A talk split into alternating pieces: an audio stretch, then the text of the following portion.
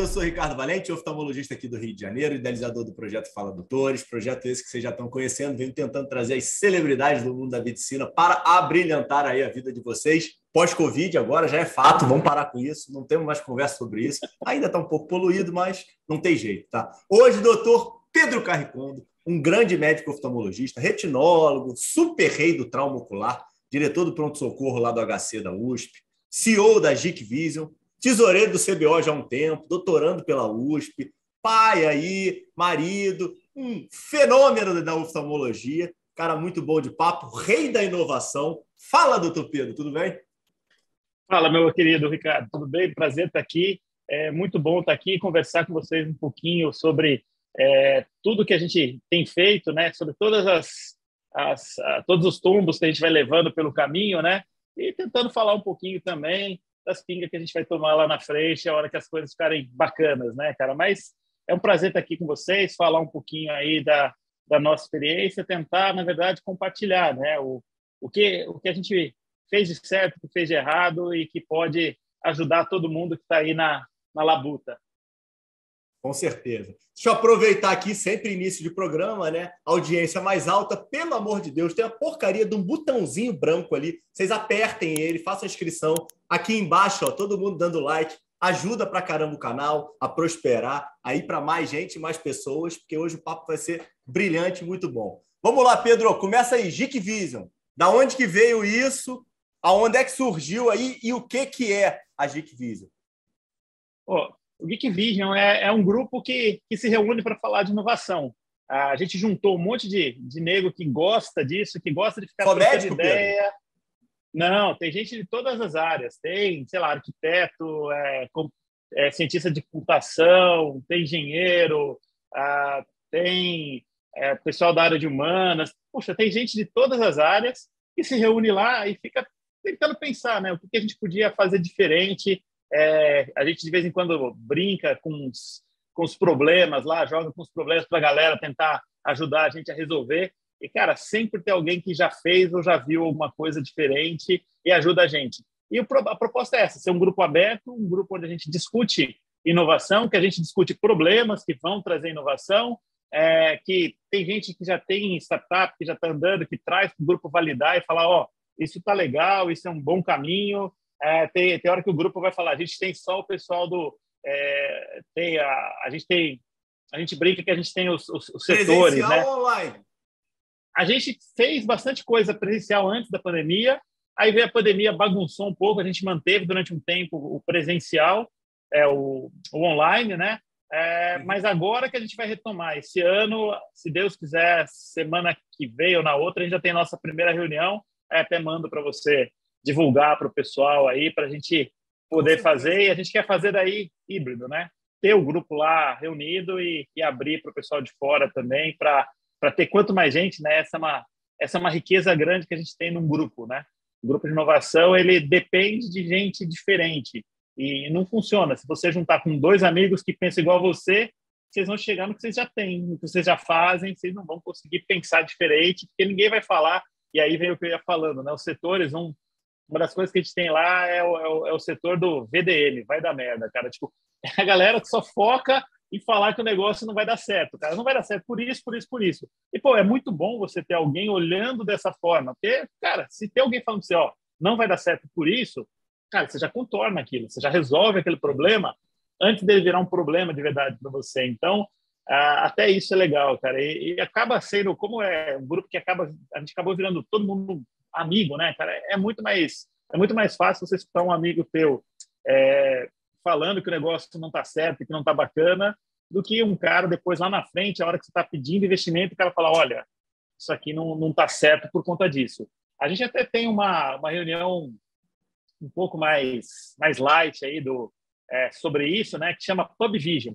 Na verdade, o Pub uhum. é um, é, é surgiu fora do Brasil um grupo de é, é, de pesquisadores brasileiros que estavam nos Estados Unidos, tal, eles começaram a se reunir e é, é, pesquisadores universitários brasileiros e daí tem o lugar que eles são, né? Então tem o pub Nova York, pub Houston, uh, tem pub Paris, tem, tem, uma série grande de pubs e a gente acabou o, o Geek Vision virou representante desse grupo no Brasil. A gente pensou, pô, mas, mas é um pub Brasil, cara, é, é esquisito, né? Um pub São Paulo até tem, mas uhum. é, um outro grupo depois acabou fazendo, mas a gente achou estranho. Então a gente falou, bom, vamos fazer um negócio diferente. Então a gente propôs para é, a central lá e eles aceitaram a gente fazer focado num problema, focado num assunto, né? Então é por isso que a gente tem o Pub Vision, que é uma reunião que a gente faz e a ideia é ser num lugar que gere network. Então a gente coloca normalmente é, uma palestra, uma pessoa que está fazendo alguma coisa diferente e assim não é uma palestra, é o cara trazer, ó, puta, eu estou fazendo, sei lá, terapia gênica em oftalmologia. E daí vai um monte de gente que sabe, que não sabe do assunto, que quer ouvir. Normalmente é num bar onde a gente pode tomar um chopp junto e fica lá batendo papo e conversando tal. Não é para ser nada formal, como eu falei. Acho que é uma parte importante dessa nossa ideia de inovação e de grupo de inovação é a gente se aproximar e ter uma conversa muito mais é, leve do que é, você está, sei lá, defendendo uma tese com o professor e não sei o quê. E a gente tenta quebrar essas, essas barreiras da melhor maneira possível aí. Então tá todo mundo convidado, quem quiser, a gente vai divulgar. A gente tem o Instagram, tem o Facebook aí, se alguém quiser dar uma olhada lá. É Geek, G-E-E-K, é, Vision, de visão em inglês. É isso aí. E tem já o modelo de negócio já estabelecido? Vocês conseguem encontrar solução? Bota em prática? Já monetiza isso daí? Vocês estão só no, no, numa ideia de, de, de auxiliar mesmo o ecossistema? Como é que funciona isso daí para vocês?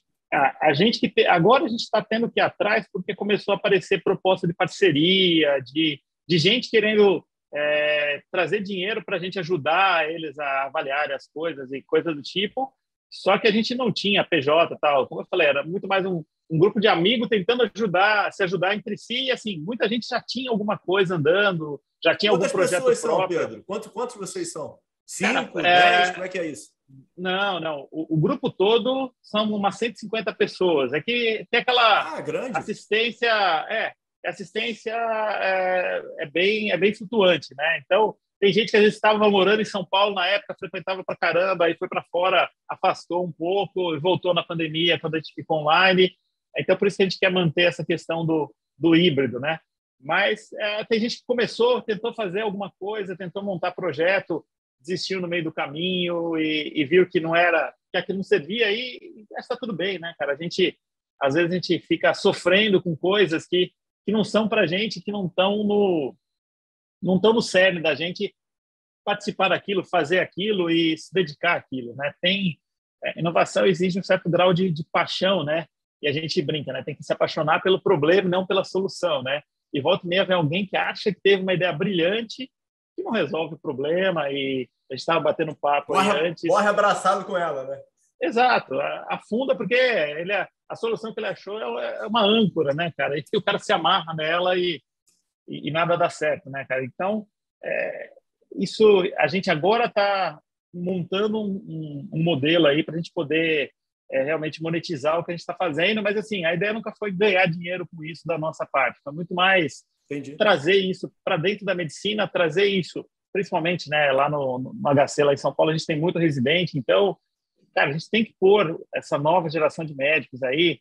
A gente fala nova geração como se a gente já fosse velho, né? Mentira, é a gente tem que se colocar, e com certeza quem mais lucrava com isso era eu, de conversar com um cara que está falando de inteligência artificial, mas isso assim, agora tá, tá o boom aí com chat GPT e tudo mais tal. Mas, cara, a gente fala sobre inteligência artificial desde pelo menos 2016, 2017, uhum. com essas aplicações que os caras estão fazendo. A gente falava, ó, só falta poder computacional. A hora que tiver poder computacional, o negócio vem.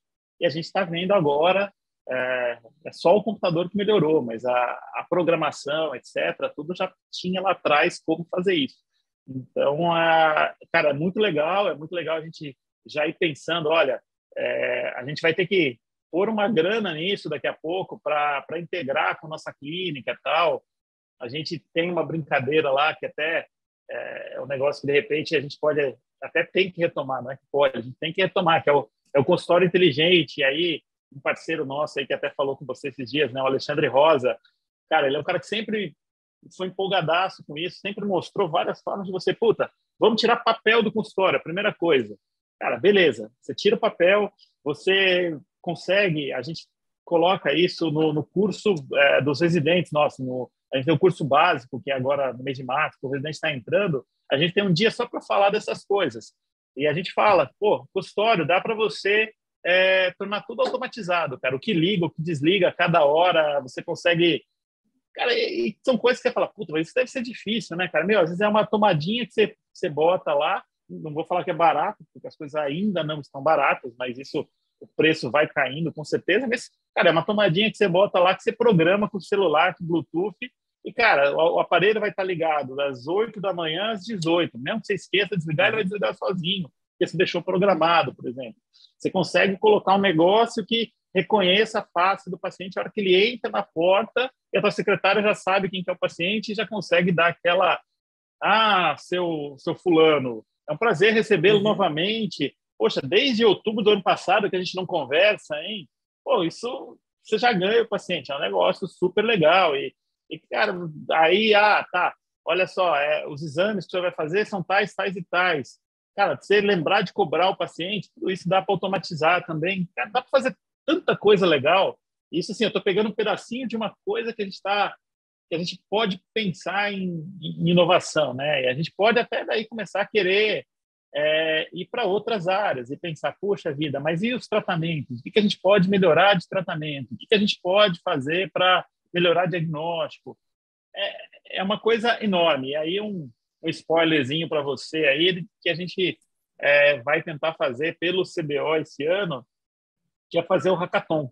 Se tudo der certo, meio do ano a gente vai ter um hackathon bem legal em São Paulo, é, vai ser aberto para todo mundo, tal. A gente só está fechando o lugar. É a única coisa que está faltando agora, porque a gente tem a proposta de tentar gastar o mínimo possível com isso. Né? Mesmo o CBO bancando em grande medida o, o evento como um todo, a gente está tentando achar um lugar que o custo seja razoável, porque a gente não quer ficar nas mãos de ninguém que possa, de alguma maneira, interferir com o que vai sair de lá. Né? Então, a gente é, não quer Sim. pegar dinheiro de ninguém antes da gente ter. Depois que a gente tiver o, o evento pronto, a gente fala, ó, você quer entrar? Mas, ó, você vai me dar o dinheiro sem...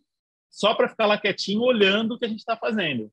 Você não vai dar palpite e você não vai é, a gente está com essa ideia. Então, por isso a gente quer, primeiro, resolver o lugar a, não sei se custo zero, é isso que está sendo a nossa meta agora, mas é um custo mínimo, mas está bem andado isso, então é, é, praticamente certo que a gente vai ter esse, esse hackathon aí. O hackathon, a ideia é, você joga o problema para cima, bota aquela galera lá e, cara, cada um vai procurar a sua forma de resolver. E aí a gente tem que definir bem os, uh, os problemas, e isso a gente já está discutindo, já tem alguns candidatos aí, na hora a gente vai fechar, até porque é legal você ter vários problemas para colocar, que você já sabe tudo que vem, se tudo der certo, já tem outro hackathon e, e o negócio sempre vai andando bacana aí. Né? Dá para fazer no catarata refrativa não em maio, pô? Podemos, pô, podemos. É uma, é, é uma possibilidade.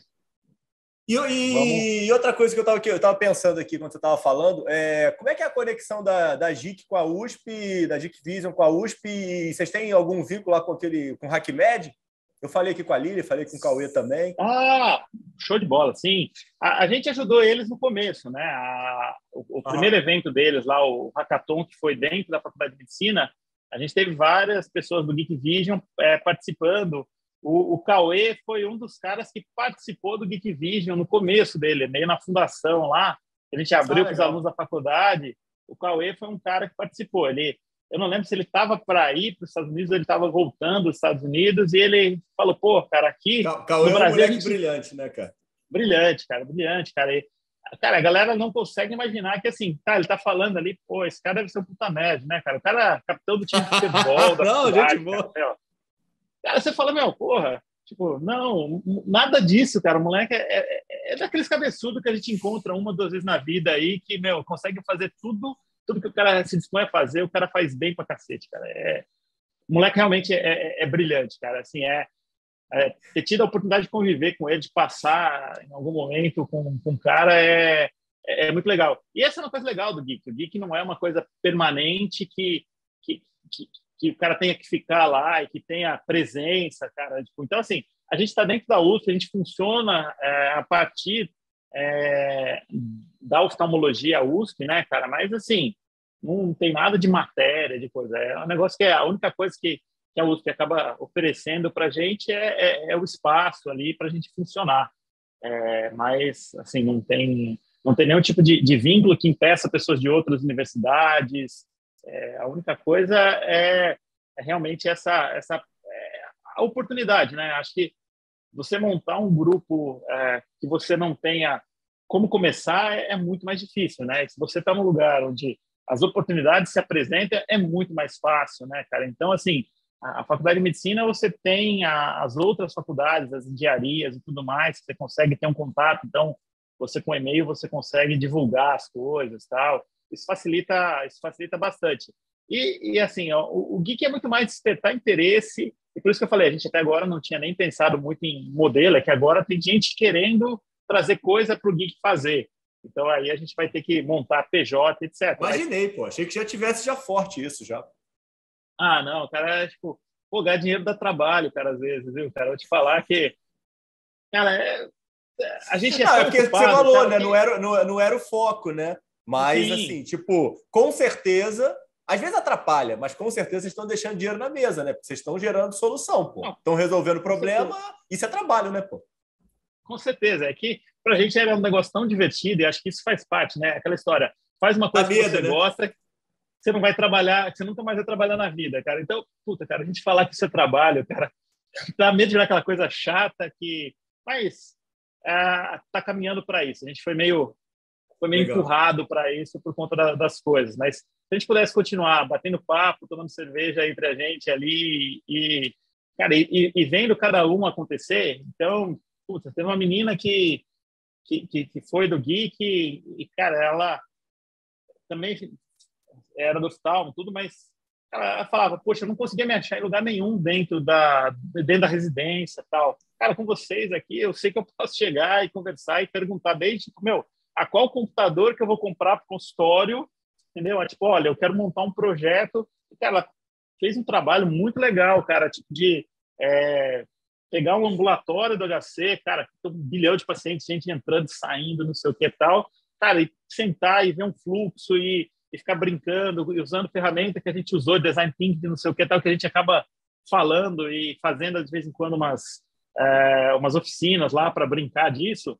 Cara, ela conseguiu reformular um ambulatório grande lá do HC e tal para para melhorar a condição de todo mundo e todo mundo trabalhando mais feliz, assim, sabe? Tipo, colocando mesa em lugar diferente, colocando lâmpada diferente em lugar diferente, sabe? Assim, uma coisa que você fala, meu, mas quanto você gastou? Ah, sei lá, gastou 5, 6 mil reais para reformar uma coisinha ou outra que precisou ali, mas, cara, sem, sem fazer nada demais, assim. E, cara, e é isso, cara. O Geek é muito mais resolver essas coisas do dia a dia para gente mesmo do que é, simplesmente ser uma coisa que ah, é, a gente quer ser uma é, incubadora de startups que vão gerar milhões e a gente vai ficar rico daqui a pouco sem, sem precisar trabalhar, né? Até porque o dinheiro vai ficar cada vez mais difícil, acho que está todo mundo se ligando que, que não dá para continuar só botando dinheiro, torcendo para que o negócio vire em algum momento, né? Acho que isso está mudando já e vai cada vez mais vai ter cobrança de, de resultado, né? Em tudo, né? Não, isso daí que você estava falando da ideia dela de fazer fluxo, né? É um negócio que tem um valor gigantesco, né? Aquele, aquele filme do McDonald's, né? aquele Fome do Poder. Sim. Um das grandes diferenciais do cara foi, na verdade, constituir o fluxo operacional do, do, do dos atendentes e, do, e dos Sim. cozinheiros agora, agora, dentro, né? Agora que você está falando, cara, veio a, a, lembrança, cara. Quando, quando eu estava discutindo com ela isso, quando ela mostrou, ela mostrou para um monte de gente, cara. Tipo, eu, eu, eu, não sei se alguém teve essa, essa ideia mental, assim, tipo, mentalizou que era a mesma coisa que os caras faziam desenhando, porque ela trouxe um. Ela fazia isso com um joguinho, assim, com, é, com, com um negocinho de, de imã, cara, e daí ela ficava pondo os móveizinhos, cara, que ela fez modelinho do móvel, cara. Igual os caras desenhavam no chão, cara, mas, cara, ela ficava desenhando os móveizinhos, a gente ficava pondo para lá, pondo para cá. Não, mas isso aqui vai atrapalhar de passar, mas tinha uma cadeira de roda aqui, cara. Pô, mas é exatamente a mesma coisa que ela fez, cara. É isso, cara. É, é, é muito legal. Essa, essas coisas, cara, divertem a gente, assim, tipo, mais que diverte, né, cara? Porque a hora que você vê o negócio funcionando, cara, dá uma satisfação que, que não tem tamanho, né? E acho que todo mundo que está na medicina quer ter essa satisfação de saber que ajudou, saber que, é, que fez o negócio dar certo e que melhorou tal. E, cara, às vezes a gente acaba se acomodando, cara, e podia estar tá fazendo um pouquinho melhor e, e falta talvez estímulo. E talvez é, ter um grupo de doidos junto que, que vai te dar apoio, para falar, não, vai lá, faz sim, cara. O que você precisa? Só que a gente vai lá carregar móvel, você a gente vai e tal. E, cara, de repente o cara, sei lá, tá aí num posto de saúde, cara, que ele tá vendo que o negócio não tá legal, tem vontade de falar, puxa, mas como que eu faço para tentar melhorar, cara? E dá, cara. Dá para o cara tentar, sei lá, melhorar agendamento. Cara, sei lá, a gente fala muito hoje de inteligência artificial, cara. Sei lá, cria um WhatsApp aí com um robozinho, cara, para o cara marcar e desmarcar consulta, e o cara que não vai conseguir na consulta, o cara manda um, um, uma coisa para o robozinho, o próprio robô já desmarca, ele abre aquela vaga e joga para um pool de pacientes que ele tem, ela, sei lá. Cara, são coisas que, assim, que eventualmente nem vão custar tanto, que vai melhorar tanto a, a medicina para o povo, cara, que, que vai dar uma satisfação tão grande para a gente, cara, saber que isso está funcionando, cara. Tem coisas que, assim, Ninguém vai olhar e vai vir bater nas suas costas e falar, puta, que legal que você fez, cara. Mas a tua satisfação vale, cara. Isso, isso é algo Não, que a gente. Certeza. Ah, mas, mas vou te falar, cara, isso é um, isso é um debate é, super interessante na questão da monetização, né, cara? A gente acaba que tem sempre um. A classe médica, né? até a classe de saúde em geral, né? um, um preconceito em, em ser monetizado, em ganhar dinheiro por uma boa prestação de serviço. É, eu entendo e, e, tenho a mesma dor aqui no canal mesmo, na história de monetizar, tipo, ah, pô, traz patrocínio, e aí, pô, eu não posso falar o que eu quero, do jeito que eu quero, com quem eu quero. Então, assim, tudo isso preocupa. Mas, por outro lado, pô, vocês entregam um puta valor. Qual o problema de vocês receberem por isso? Né? Eu acho que o problema é quando você trabalha por pela monetização. Você Sim. trabalha pelo dinheiro, aí mata o projeto. Mas, Sim. assim, receber dinheiro por fazer o bem, né? Pô, cara, não podia ter constrangimento, não podia ter, ter dificuldade, né? É, eu acho que foi por isso que o negócio veio naturalmente, entendeu? É, o negócio veio Legal. andando, chegou nesse, nesse ponto que a gente precisa ter a, a PJ aí para gente, a gente fechar o negócio, para a gente poder Pô, botar legal, esse dinheiro para dentro, cara. Mas, assim, a nossa ideia é muito mais é, usar esse dinheiro para fazer outras coisas legais, entendeu? Então, por exemplo, sei lá, a gente teve um grupo que queria doar uma impressora 3D para a gente brincar lá no HC.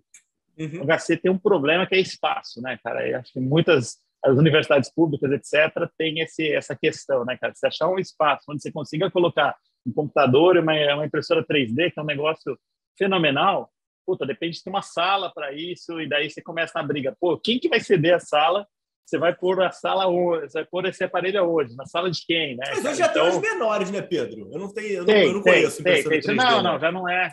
Não, já não, já não é tão grande, é pouco maior que uma impressora comum tal. Mas é aquela coisa, não pode ficar mexendo, não pode ficar Entendi. arrastando um lado do outro. É, vai começar a dar problema, vai descalibrar os negócios lá e você não vai ter o mesmo resultado tal. E aí e a gente está falando de impressora uh, de de plástico comum, né? Você tem outros tipos de impressora, né? Então a gente tinha um projeto, essa foi de umas startups que estava mais andando antes da pandemia, a pandemia deu uma bagunçada, mas é, de imprimir é, material cirúrgico. Você tem resina, você pode esterilizar, você pode levar para autoclave. Ela até muda de cor para você saber que ela tá, que ela passou pelo processo de esterilização.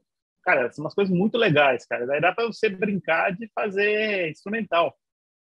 Não, peraí, eu, eu, eu, eu, não sei se você, eu não sei se você sabe. É, se você não souber, é obviamente totalmente natural aí, mas é como você está mais envolvido nisso. Como é que é essa questão de impressão de órgão, cara?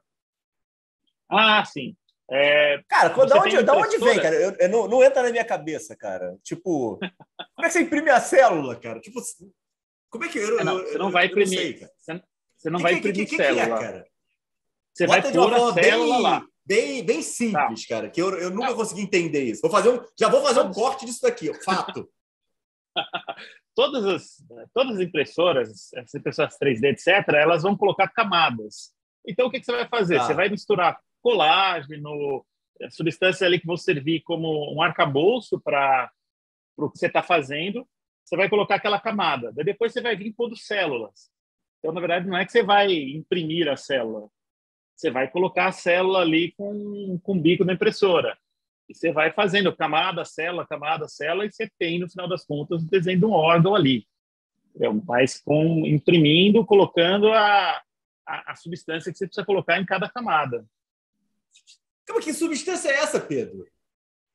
Cara, aí eu sei mais ou menos. É você falou, eu não trabalho diretamente com isso, mas é entendi, é uma mistura. De, não, mas de, você, já, você já viu alguma coisa do, alguma coisa do gênero? Eu, eu, eu já, já escutei. Já. É... Em, em, Olha, em Olha tem um, tem um modelo mais ou menos simples, né, cara? Assim, simples modo de dizer, né, cara? Mas a, a córnea, cara, Pô, é uma tá, coisa que não é... tá na internet aberto, cara. Para de falar simples é mal. Uma pessoa que, tipo, não é nem médica ouvindo aqui. não, mas, ó, o, a córnea tem uma vantagem, ela é só colágeno, ela não precisa de tanta célula assim tal. Então, já tem um, um modelo razoável de córnea para você fazer com para transplantar? de estroma, para transplantar. Estroma, né? Estroma de córnea já dá para fazer. O, acho que o, o, Zé Álvaro participou disso, é, desse saiu recentemente ah, é? publicado. É, de para córnea eu sei que tem. É, eles. Ah, Zé Álvaro, Zé Álvaro, Zé, não, Bob, aproveita aqui. Zé Álvaro convidado publicamente, que eu já conversei com ele, acabou que a gente não fez data. Então, agora, mais ainda, quero escutar. Pronto. Para ele falar, ele publicou acho que final do ano agora, cara, sobre isso. É, ah, é? é bem legal. Ah, é bem procurar. legal. Outros órgãos, tem muito órgão que você consegue fazer todo esse arcabouço que eu falei, essa parte, vamos dizer, meio de colágeno, com fibrose, com que é, que, é, que é o negócio mais duro, mas você não tem órgãos funcionais, ainda totalmente funcionais. Então, por exemplo, eh, tinha um modelo de coração que tinha um moleque lá da USP fazendo, lá do INCOR. É, o nome dele é exatamente isso. Existe alguma possibilidade, cara? As pessoas almejam Existe. imprimir um coração? Já, já, já tem um modelo impresso deve, deve, ter impressão, deve ter impressão de válvula, né? De válvula isso é fácil, né? Porque, no final das contas, é só só fibroblasto ali e, e, e, e matriz externa, né? É, mas eu acho que eles estavam buscando conseguir colocar o, o miócito para fazer contração mesmo. Mas eu acho que ainda tem um problema de é você é organizar, né? Cara, a retina, por exemplo, se você for olhar, a, o problema da gente fazer, por exemplo, a gente consegue fazer célula-tronco, fazer célula de pele pigmentada da retina. Então, você pega aqueles, aquelas áreas de atrofia, você consegue ir lá e colocar epitélio pigmentado da retina por debaixo da retina para fechar o defeito. O problema é que a célula ela precisa orientar. Ah, o epitélio pigmentado ele não pode ficar para qualquer lado, ele tem que ter o lado certo dele. Então, assim, até teve um trabalho da Unifesp, eu, eu até cheguei a ver cirurgia deles fazendo lá, é, eles simplesmente pegavam um paciente com um Stargardt e injetavam debaixo da retina. Cara, ficavam uhum. uns grumos de pigmento por debaixo da retina ali, mas tudo desorganizado. Então, o próximo uhum. passo seria você começar a fazer ter uma matriz onde você consegue organizar as células, orientar as células e colocar essa matriz por debaixo da retina. Só que aí tem que não ser tóxico. Aí, assim, quando eu te falo um negócio, se você for pensar... Sim, lógico. você tem a tecnologia para fazer uma série de passos, mas daí a hora que chega no real ali é, é muito mais difícil mas os caras estão andando bastante. Tem é, impressora tecidual no Brasil, assim, em São Paulo, que eu sei que tem, tem uma no Incor e tem uma na Unifesp, que eles têm um, um lugar lá que, que a parte de inovação, que é o oftalmo, também trabalha com a impressora, mas eu acho que é uma impressora compartilhada. E é um bicho gigantesco? Ah, vai, tamanho de um, de um vitreófago, vamos dizer aí. Uma tá. caixona grande, é, e, e, assim, os insumos são relativamente caros, né?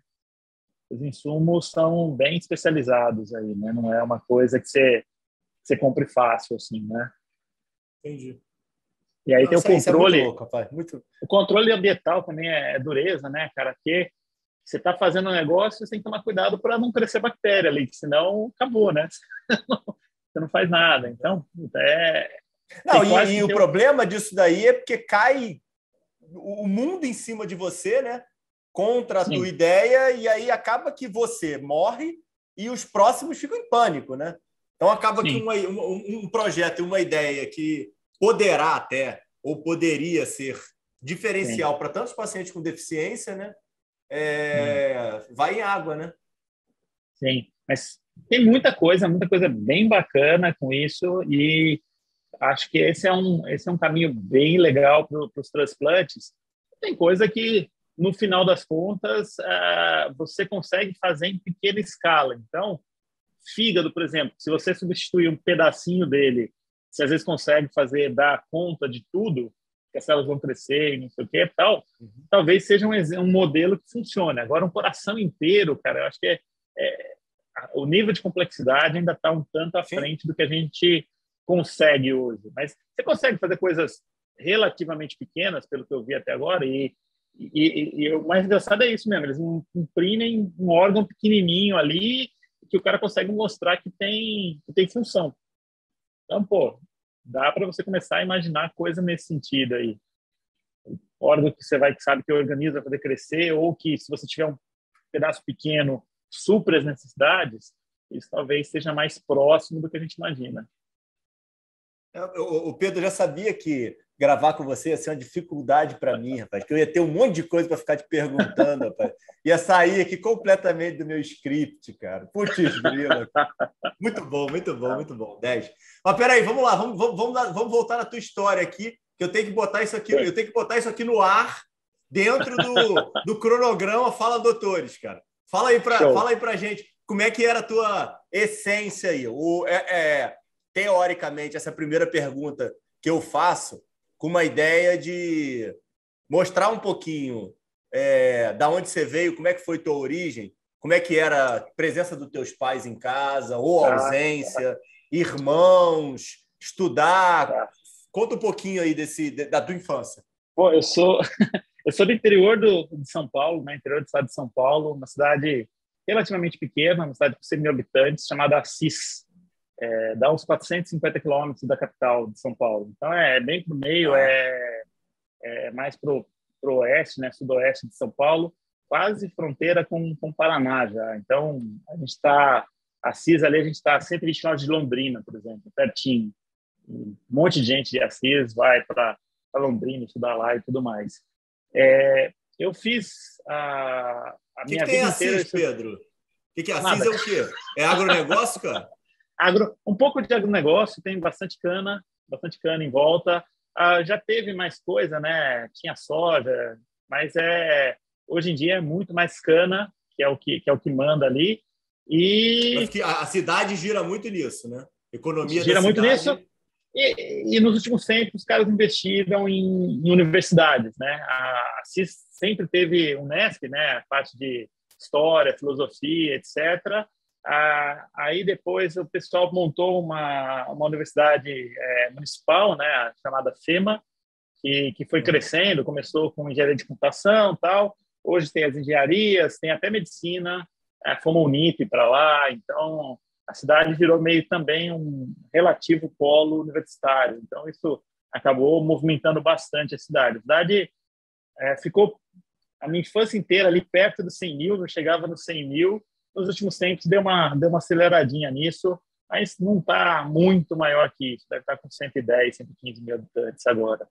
É, eu estudei minha vida inteira em colégio público, né, até o segundo colegial. É, meus pais eram professores de escola pública, então é, eles tinham uma frase que me chamava Os atenção, dois? né? Os dois. Meu pai é professor de matemática, minha mãe é professor de português, cara. Então, não podia falar errado, não podia errar conta em casa, né, cara? Ah, nunca, nunca teve essa pressão, mas você sabia que tinha um negócio diferente, né? Não tem como. Mas assim, eles sempre falaram que assim que eles é, não iam me colocar em escola particular porque, cara, falavam, se eu não acreditar no que eu faço, acabou o que eu estou fazendo. Então, assim, eles faziam questão que eu continuasse escola pública. Foi até onde deu, até o segundo colegial. Daí no terceiro colegial eu fui fazer, fui para escola particular, fui fazer é, a escola chamava Xereta, é engraçado os nomes que as escolas têm no interior, né? Mas era sistema ângulo de ensino, então uhum. era já era tipo um cursinho preparatório para o vestibular, né? Então era eu mesmo usava as apostilas do, do ângulo de São Paulo, então era como se fosse já um, um cursinho, já no, no, terceiro ano, né? E as escolas que... eram e as escolas, a escola que você estudou era melhor do que em São Paulo, a escola pública? Quando você foi aí para essa escola, você sentiu muita diferença? O ensino não era ah, tão bom? Era... Não, era assim. A escola pública, pelo menos em Assis, naquela época, não era tão abaixo. Não defenda seus pais, hein, pô? Não, eu sei, eu sei. Não, mas assim, a... até a... acho que até a oitava série com certeza não tinha diferença. Talvez tivesse um pouquinho mais de diferença. Ah fosse a parte do, do colegial mesmo. É, mas, assim, aqui o interior tem uma grande diferença, que no final das contas, os professores são os mesmos. Obviamente, na escola particular, você selecionou todos os melhores professores de todas as escolas, e isso facilitava, mas eu tive aula com vários professores que davam aula nas duas faculdades, nas duas, nos dois sistemas, né? no público e no privado. Então, no final das Teve contas, aula com seus pais? Não tive, não, não tive. É, eles davam em outras escolas, tal. Isso, uhum. Felizmente, não, não, não precisei disso. Cara. Essa, é uma, essa deve ser uma situação bem ruim, cara. Mas tive aula com muito amigo deles, né, cara? Então, uhum. a vida inteira sofri bullying, vamos dizer assim, porque a professora de história me conheceu de bebezinho me chamava de Pedrinho. Puta, cara, a hora que ela fala, não, porque o Pedrinho, cara, eu já sabia que os caras lá de trás estavam zoando sem parar, cara. Assim, graças a Deus, é, sempre fui bom aluno, mas. Mas você era bom aluno. Nunca né? tive problema de relacionamento. Sempre fui bom aluno, mas nunca tive problema de relacionamento, cara. Sempre fiz todas ah. as minhas coisas, cara. Jogava bola, tal. Gostava de jogar bola, jogava basquete. Cara, sempre me dei super bem. Então, assim, é, então facilita isso, né, cara? Então, não, não tinha essa coisa de, tipo, ah, era o médico ficava isolado e sofria com isso. Não, isso, graças a Deus, nunca nunca tive esse tipo de problema. Irmãos, Pedro? Uma, uma irmã e um irmão. Meu irmão, infelizmente, faleceu de, de acidente logo antes da pandemia, 2019, outubro de 2019. É. Mas é coisa da vida. Mas esse meu irmão é bem mais novo. É, ele tinha seis anos a menos que eu. Seis, não, é mais sete. É, seis para sete anos. E tem uma irmã que uhum. é dois anos mais nova que eu. Que é bem, que é bem próxima. Ah, e ela foi para a área de, de direito, coisa bem, bem diferente aí um do outro. É, mas fiz escola pública até o segundo colegial, o terceiro fui fazer e, particular. E vocês, e vocês viveram juntos? Os irmãos? Sim, sempre juntos. Sim, os irmãos. Apesar... A, uhum. não, a minha irmã, a minha irmã, quando eu mudei de escola, ela acabou vindo. Você é o segundo, irmão, então? Eu sou o mais velho. Ah, eu sou o mais velho. velho. É, tenho uma irmã dois anos mais nova e daí meu irmão quatro, seis anos mais, quatro anos mais novo que minha irmã, seis anos mais novo que eu. É, e aí, é, quando então, eu você era o modelo, escola... você que tinha que des... você que tinha que que, que, que, que desbravar. Exatamente. A minha a minha irmã, ela já foi daí já no, no segundo colegial, né? Já foi para a mesma escola que eu estava. E o meu irmão mais novo, no primeiro colegial, já já foi para a mesma escola já. Porque aí a gente viu a, a diferença que, que tinha realmente para poder preparar um pouquinho melhor, né? Não tinha como. Mas quando eu que fui para a escola... diga-se de passagem, né? Que bosta, diga-se de passagem. isso, né, cara? Mas, cara, assim, no final das contas, eu não, não tenho que me queixar disso. Como você perguntou, se tinha muita diferença, é, logo que eu cheguei na, na, na escola particular, cara, eu sempre gostei de estudar, nunca tive problema com isso. E modéstia à parte, sempre tive muita facilidade para estudar, para estudar, inclusive sozinho tal. Então, assim, ah, a escola não está ensinando um negócio que eu achava legal. Ah, beleza. Eu pegava o livro, sei lá, química, por exemplo. O professor pedia um livro de química, nunca ensinou química. Cara, um cara doido lá, tipo... eu peguei o livro de química, fui lendo sozinho, cara, aprendi química sozinho. Daí, quando chegou lá no terceiro colegial, eu sabia, e os professores estavam falando, coisa que muita gente não conseguia, não sabia. E eu nunca tive problema para matemática, né? Que acho que isso mata muita gente, né, cara? O pessoal até que vem para biológicas tal, acaba tendo aquela aquele bloqueio com física e química, cara. Eu sempre gostei bastante, cara. E aí vem um parênteses, né? Eu, eu joguei xadrez quando moleque, então ah, não sei se isso tem a ver, mas isso minha concentração isso facilita muito eu me concentrar e eu conseguir. Mas você chegava é... a jogar campeonato mesmo? Era um negócio. Sim, sim. Assim, você, acho que na. Você treinava meu... mesmo? Ou era treinava. só. Não, não, não jogava. Acho que no meu auge eu cheguei a ser. Eu acho que foi quarto do Brasil, da, da categoria. Que isso, né? Pedro? É, eu jogava direitinho. a gente tinha um time e tal. Ah, peraí, não, não. Aí deixa, peraí. Não, nunca conversei com um campeão de xadrez. Peraí. Xadrez, xadrez tem, tem dom ou é, ou é treino? Ah, não. É assim, você pode saber, mas assim, você consegue. Se você tiver dom, você vai ganhar dos seus amigos que não treinam também. É, tá. Para você começar a jogar campeonato, você precisa de treino, bastante treino. E, obviamente, se você tiver um pouquinho de dom, isso vai facilitar, porque é muito cálculo, é muito é, você entender. E, e, essa história de que o cara consegue calcular tudo, consegue calcular 20 lances para frente, isso, isso, é balela. Isso aí deve ter dois, três caras no, no mundo que consigam fazer isso de verdade. A maior parte você consegue olhar e ter uma leitura do que está acontecendo e consegue, assim, ver coisas imediatas e você tem aquela leitura do, do que vai acontecer no longo prazo. Mas não, não dá para você ficar fazendo plano. Você imagina que, olha, isso aqui vai caminhar por aqui, esse aqui é o que, que eu tenho de, de mais forte aqui, então vou explorar isso, vou explorar aquela fraqueza. Você vai desse jeito, mas você não você não está calculando tudo como a galera acha. Mas o, o treino é justamente para isso, é você reconhecer fraqueza, é reconhecer plano de jogo, de como você vai, para que lado você vai, se ataque por aqui, por lá, é reconhecer padrões que, que vão te facilitar para você não ter que ficar fazendo esse monte de cálculo de verdade, né? E isso tanto não, faz diferença. para inovação, né? O robô Sim. ganhou lá do campeão de xadrez por causa disso, né? O, cara, o robô consegue fazer um monte de jogada na frente, né? Exato, o robô fica calculando, entendeu? E o cara vai por, pelo esquema tal. Mas ainda assim, tem, tem todo um questionamento se realmente o robô ganhou ou não. Isso entre os enxadristas até hoje. Ah, é uma, não sabia disso, polêmica. É, porque tem o, o começo do jogo do robô, o robô ele vai meio sempre pelo lance de melhor nota. Eles tinham uns scores lá de nota, entendeu?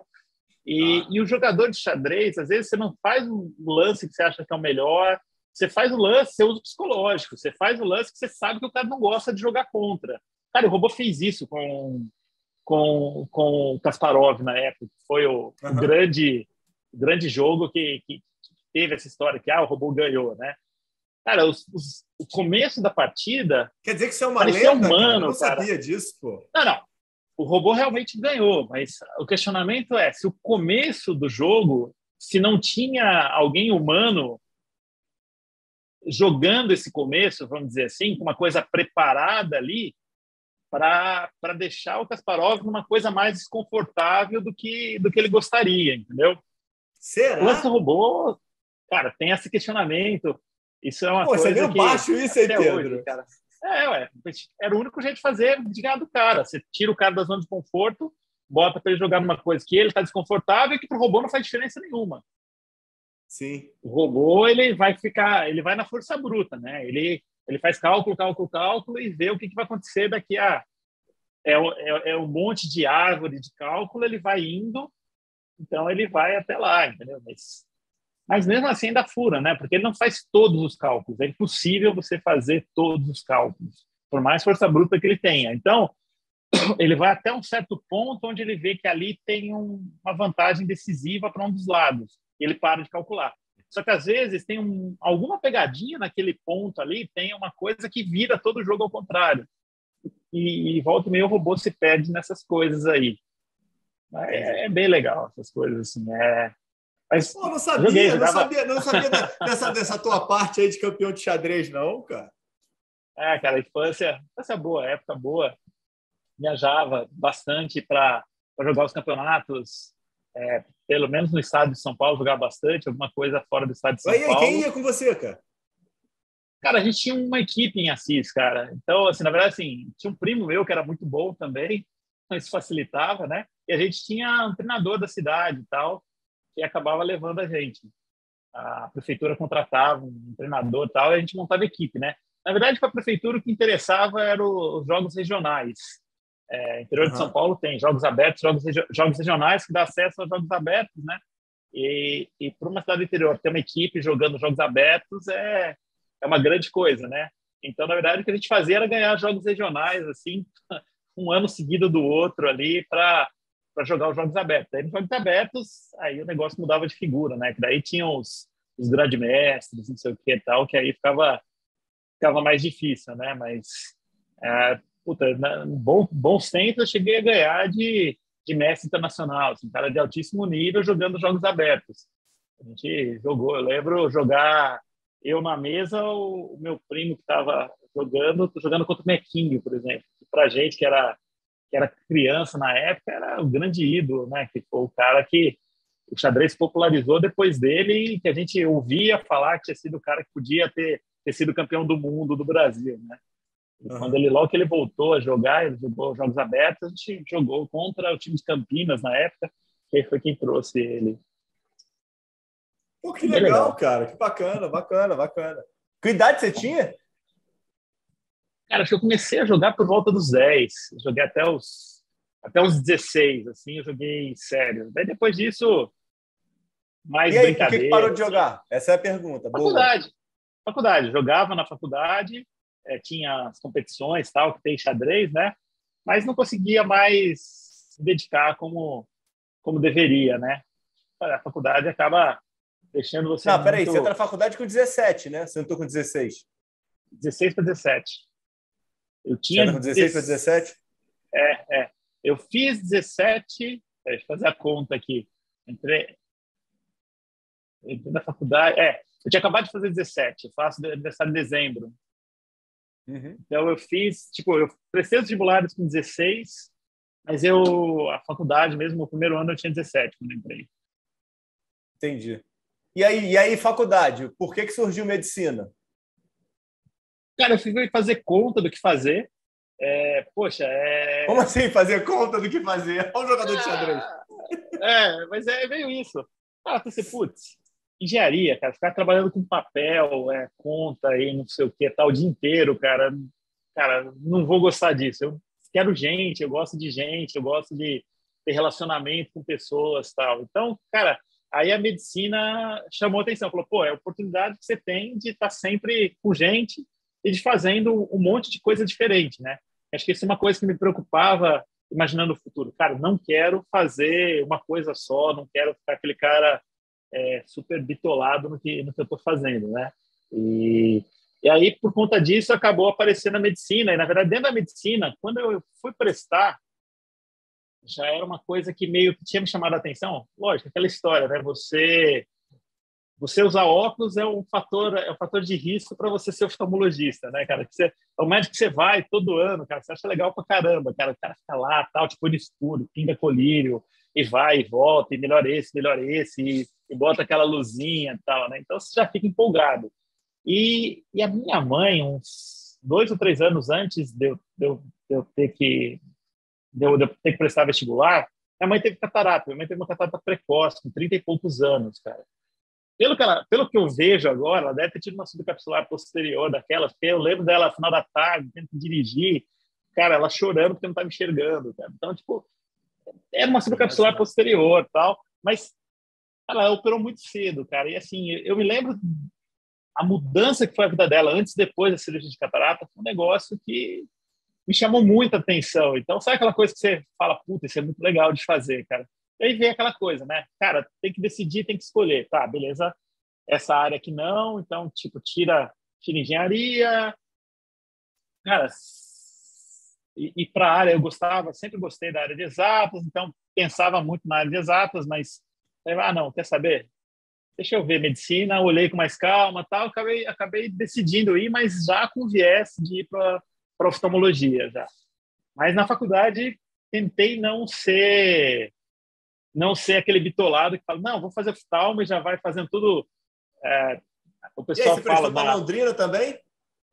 Não, não prestei Londrina, cara. Londrina, na verdade, só São Paulo. É que Londrina você tinha que estudar a parte, cara. Então, no, no primeiro, no, sem fazer cursinho, sem nada, eu preferi não prestar Londrina. Você tem que estudar a história do Paraná, a geografia do Paraná, você tem uns negócios diferentes, ah, cara. Tá. Para poder, poder ter chance lá na, na UEL. Era um vestibular diferente, era aqueles vestibulares que é, a, a, questão errada ela tira ponto, é, aquelas questões que é consumatória, sabe? Tipo, então, assim, era um vestibular bem diferente. Na verdade, você tinha que ter um preparo específico para ele, entendeu? Achei que não, uhum. não valia a pena. E eu preferi estudar para São Paulo mesmo, né? Daí eu prestei Botucatu, Unicamp, é, a FUVEST, né? e prestei Marília, cara. Marília é perto também, tem 45, 45 quilômetros de, de Assis. Então, e Marília tinha acabado de virar estadual no ano que eu estava prestando a FAMEMA, uhum. a de Marília.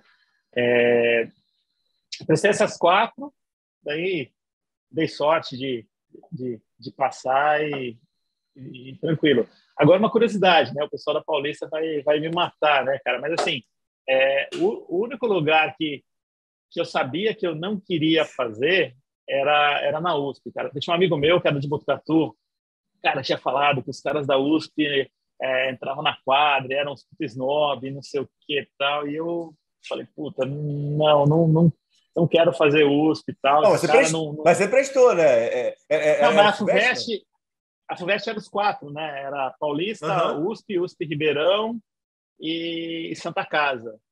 Santa Casa. Então, eu, eu, eu não coloquei USP primeira opção. Entendi. Eu coloquei, eu coloquei Paulista. Só que aí, assim, eu coloquei Paulista e, na verdade, assim, eu não tinha a mínima ideia do que era Paulista na época. Infelizmente, cara. Tipo, eu liguei lá para saber se era pública de verdade, cara. É do meu nível de, de desconhecimento de do que era. alfinetando, negócio, cara. cara. Olha aí. Não cria problema no meu canal, cara. Não, cara, mas. Cara, daí quando, quando eu passei, quando eu passei, quando saiu o resultado, cara, conversar com as pessoas, ah, passei na Unicamp, passei no Catuno, conversar com as pessoas, a pessoa falou, tá, você vai fazer Paulista, né? É, tipo assim, sabe, tipo, os amigos do meu pai, que eram médicos, tal, que conversar, tipo, assim, eu não, não, não, não, tinha ideia de onde eu tinha passado de verdade na época, entendeu? E daí acabei indo, tal, puta, foi, foi espetacular, tal, mas assim, é, eu passei bem no vestibular, tanto que eu fui, assim, na medicina geral, eu acho que eu fui quinto, eu fui sexto da FUVEST de medicina na época. E daí eu passei em primeiro na Paulista, porque ninguém punha primeira opção Paulista, todo mundo punha primeira opção na USP.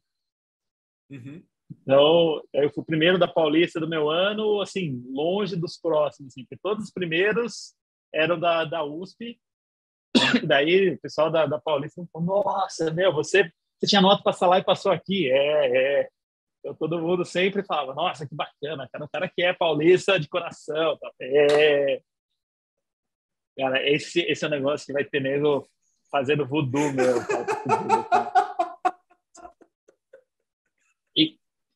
Como é a vida, aí, né, cara? Como é que foram os seis anos, cara? Não, não, essa, essa é Puta. demais. Como é que foram os seis anos de Paulista? Cara, cara muito legal, cara. A, a, a, Paulista, além de tudo, fica num bairro de São Paulo bacana, a Vila Mariana ali e tal. Então, dá para você ter uma vida um pouco mais próxima de cidade do interior tal. Você consegue, morando ali por perto, cara, tá toda a galera da faculdade e tal, você sempre tá na casa de um, na casa Ai, de outro. Como é que foi então, isso, Pedro? E aí, teus pais te ajudavam financeiramente? Você trabalhava Sim. fora para pagar a conta? Como é que não, era isso? Não.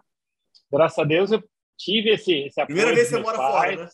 Primeira vez que eu fui morar fora, já vim direto para São Paulo, é, dividi apartamento e tal.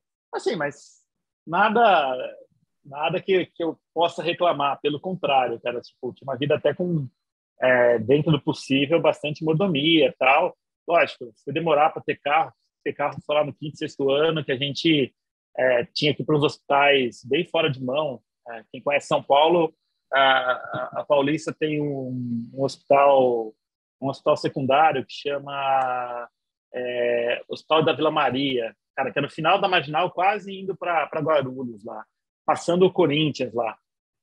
Então é um lugar meio meio longe assim, tal que para chegar lá, tipo, ou você pegava o ônibus que saía tipo, seis e meia da manhã, ou você não você não tinha mais como chegar, tal. Então, ter o carro fazia diferença nessa época. Aí foi quando foi quando eu tive carro, tal.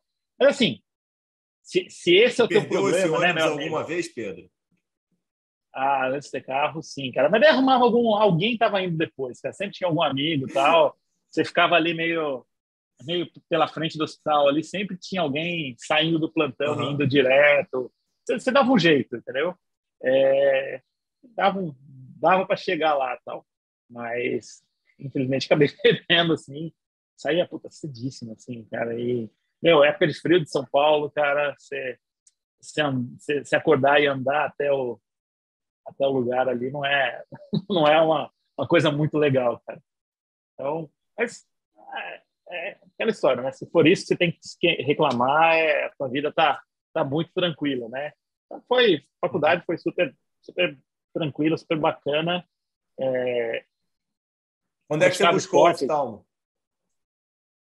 Cara, na faculdade, é, eu eu fui tentando me manter, como eu falei, tentar mente aberta, tentar não focar já em oftalmo, mas assim, já olhando com mais carinho para o oftalmo. Né? Então, a minha iniciação científica já foi em oftalmo, e, e daí acho que vem também parte do meu é, dessa veia de inovação em oftalmologia. Né? O meu orientador de iniciação científica é, era o Paulo Shore, é, e a gente fazia um.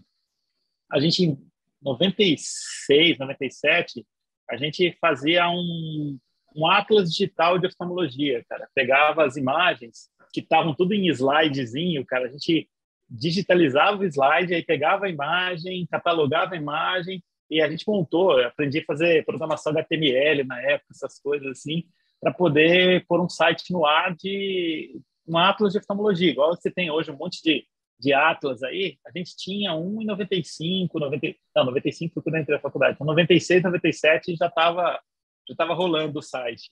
É um negócio que, se a gente tivesse mantido, né, era para estar um negócio gigante hoje em dia, tal. Mas era difícil de conseguir foto na época, a gente tinha dependia dos outros, tal. E daí, é, começo das coisas, né, todo mundo morrendo de ciúme das próprias imagens, ninguém queria ceder imagem para gente.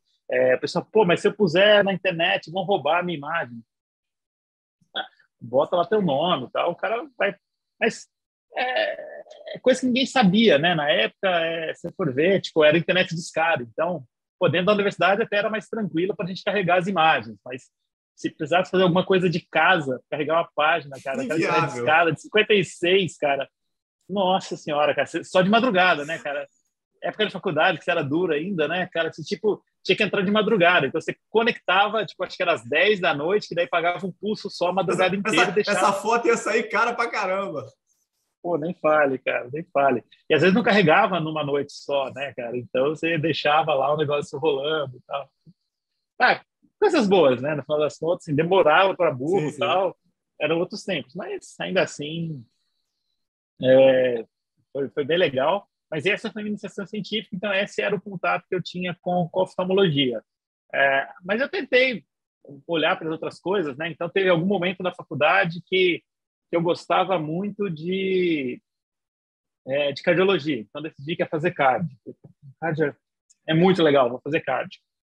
Aí, passei na, na cirurgia. falei, porra, cirurgia é legal pra caramba também. Ah, cara, já que eu gosto de cardio, então vou fazer cirurgia cardíaca. Maravilha, cirurgia cardíaca e tal, né? Vê que é difícil e tal, né? Puta, daí passei em pediatria, cara, e tinha jeito com criança tal, gostava de criança tal. Daí, ah, cara, acho que vou fazer cirurgia cardíaca pediátrica. A galera começou a olhar de lado e falou: Meu, você tá doido, cara. Aí eu falei: É, realmente, deixa eu voltar para o oftalmo e, e fico por aqui. E daí foi onde me organizei, cara. Mas tentei olhar para tudo e falar que eu olhei com bastante carinho para essas, essas áreas aí. O pessoal de pediatria, é, o, a, a, Paulista tem um PS de pediatria muito bacana e a gente era uma das áreas onde a gente saía, a gente se sentia muito bem preparado. Tinha é, vários colegas que falavam que é, quando saíam, terminavam o sexto ano ali para dar os primeiros plantões, o pessoal preferia dar plantão de pediatria do que dar plantão de clínica médica. Porque sentia mais tranquilo, mais seguro em ver criança do que, do que ver adulto. Era, realmente era um, um pronto-socorro, a gente aprendia bastante, assim, era bem, bem legal, assim. É, então, acho que isso tudo contribui, né, cara? Quando você tem é, exemplos de pessoas bacanas, pessoas empolgadas o que estão fazendo, sempre você olha com mais carinho para essas áreas aí, né? Acho que foi, foi meio por isso, mas acabei voltando para o oftalmo no final das contas, e daí, quando eu decidi oftalmo mesmo, fui atrás de é, tentar entrar um pouquinho mais, né? Então, fundei a, a Liga de Oftalmologia, a gente não tinha Liga de Oftalmologia lá na, na escola, e daí eu fundei a, a Liga de Oftalmologia para poder colocar... Você que fundou a Liga de Oftalmologia, é? Eu Paulista? Fundei, é, foi, foi. Porra, que legal, cara. É, é, aquelas coisas que vão. Você vai fazendo porque você quer e, tipo, beleza, vou abrir espaço para outros, né, cara? Mas uhum. tô fazendo para mim, né, cara? Acho que isso, sempre que a gente faz um negócio bacana, um monte de gente vai vai lucrar junto, cara. Nunca é só você, né, cara? Então, acho que isso é um dos motivos da gente trabalhar tal. Lógico, não fui sozinho, né? Tem mais dois, três colegas, sendo que pelo menos um deles nem foi para nem foi para oftalmo, foi para outra área, mas ainda assim a gente conseguiu montar, começar e, e a, o movimento de ligas, né, é, é bem forte, né? Tá, das ligas de oftalmologia em particular tá tá bem forte, eles têm uma Pô, tá bem forte, né, brasileira. Pedro? Pô, mas não era, né? Pô, você tem, já, já, já, teve aí uma, uma, uma, ideia inovadora aí, bem significante, Sim. representativa. Né? Legal Sim, até a... ver que deu certo, né? Foi, foi. Não, ver, ver os caras das ligas, tal, é, fazer das coisas, tal, e, e montando eventos. Pô, há dois anos atrás, dois anos, na pandemia, pô, teve um evento que o, o cara até aqui do Rio, que estava à frente, que era o presidente da, da Blau, né, Associação Brasileira das Ligas Acadêmicas uhum. de Oftalmologia, ele fez um evento de humanidades em oftalmologia, cara. Foi um evento sensacional, cara. Muito legal mesmo, que é, trouxe aquelas coisas que a gente não discute, né, cara? O paciente está cego, e aí, como que é a vida dele? A depressão, não sei o quê. Falar um pouquinho de... É, da, da interface da oftalmologia com a arte, trazer aqueles pintores, tem muita, tem muita coisa bacana aí, né? Trazer é, a parte de escrita, de pessoas com deficiência escrevendo, é, e, e contos sobre, sobre oftalmologia para os residentes e para oftalmologistas. Foi um evento super bacana, feito pelas ligas, cara, que, que acho que isso é... E eles continuam fazendo muita coisa. Desculpa. É, eles vão lançar agora, está na fase final, um puta livro de de introdução à iniciação científica, cara. Moleques que tiveram a ideia, montaram, na verdade, sim, eles fizeram um, um evento, é, tipo, um evento, assim, uma, aproveitando a pandemia, né, é, com, com, alguns professores que falaram sobre iniciação científica, tipo, ó, para que, que você olha, quais são os tipos de estudo, Outra, aquela coisa meio maçante, mas, cara, que dá para você deixar legal, dá para você falar para o cara, uhum. ó, na graduação, cara, tem esse estudo, esquece, isso aqui você não vai fazer. É difícil pra caramba, depende do seu professor fazer, mas ó, tem esse aqui. Foi isso que a gente montou na época, né? No, no começo, eu ajudei o pessoal da, das ligas a desenhar. Eles fizeram um seminário e depois disso, claro, pô, isso é bem legal. Vamos fazer um livro que não tem um livro. E eles estão já terminaram o livro, já me mandaram o modelo final do livro e acho que só falta ser publicado mesmo que deve sair nos próximos próximos dias, aí eu, eu acredito. Uhum. Mas os caras fortaleceram muito esse movimento e é, começou começou aqui no Rio de Janeiro, né? É, a gente na verdade fundiu dois movimentos, né? O São Paulo tinha um, movimento interligas é, forte, que daí juntava Santa Casa, Paulista, é, acho que a ABC tinha uma liga, é, o, o, HC, a gente tinha as ligas que, se reuniam, e no Rio começou, o, o André Portes aí começou aqui é, a estimular as faculdades aqui do, do Rio também a ter, e daí num, num, evento do SBO a gente lançou a, a semente do, do, que virou a Blau depois, né? Acho que os primeiros uhum. dois ou três anos foram foram nos congressos do, da SBO que que as ligas se reuniram e o negócio começou a crescer. Entrou bacana, um grupo sabia, de legal.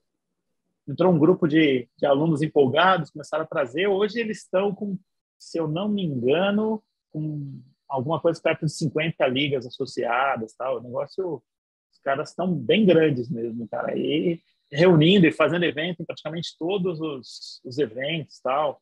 É, é um negócio bem legal porque é uma oportunidade, bem né, legal. Cara? E e, você você vê os caras realmente se interessando, tentando entender um pouquinho melhor de oftalmologia. E aquela coisa, todos vão fazer oftalmo? Não, uma parte grande deles talvez nem faça, mas sai com uma visão um pouquinho um pouquinho melhor de oftalmo, né? Cara, oftalmo é aquela coisa que os colegas que não são oftalmos não querem nem olhar, né? Não, não sim, sim, nem sim, tentam.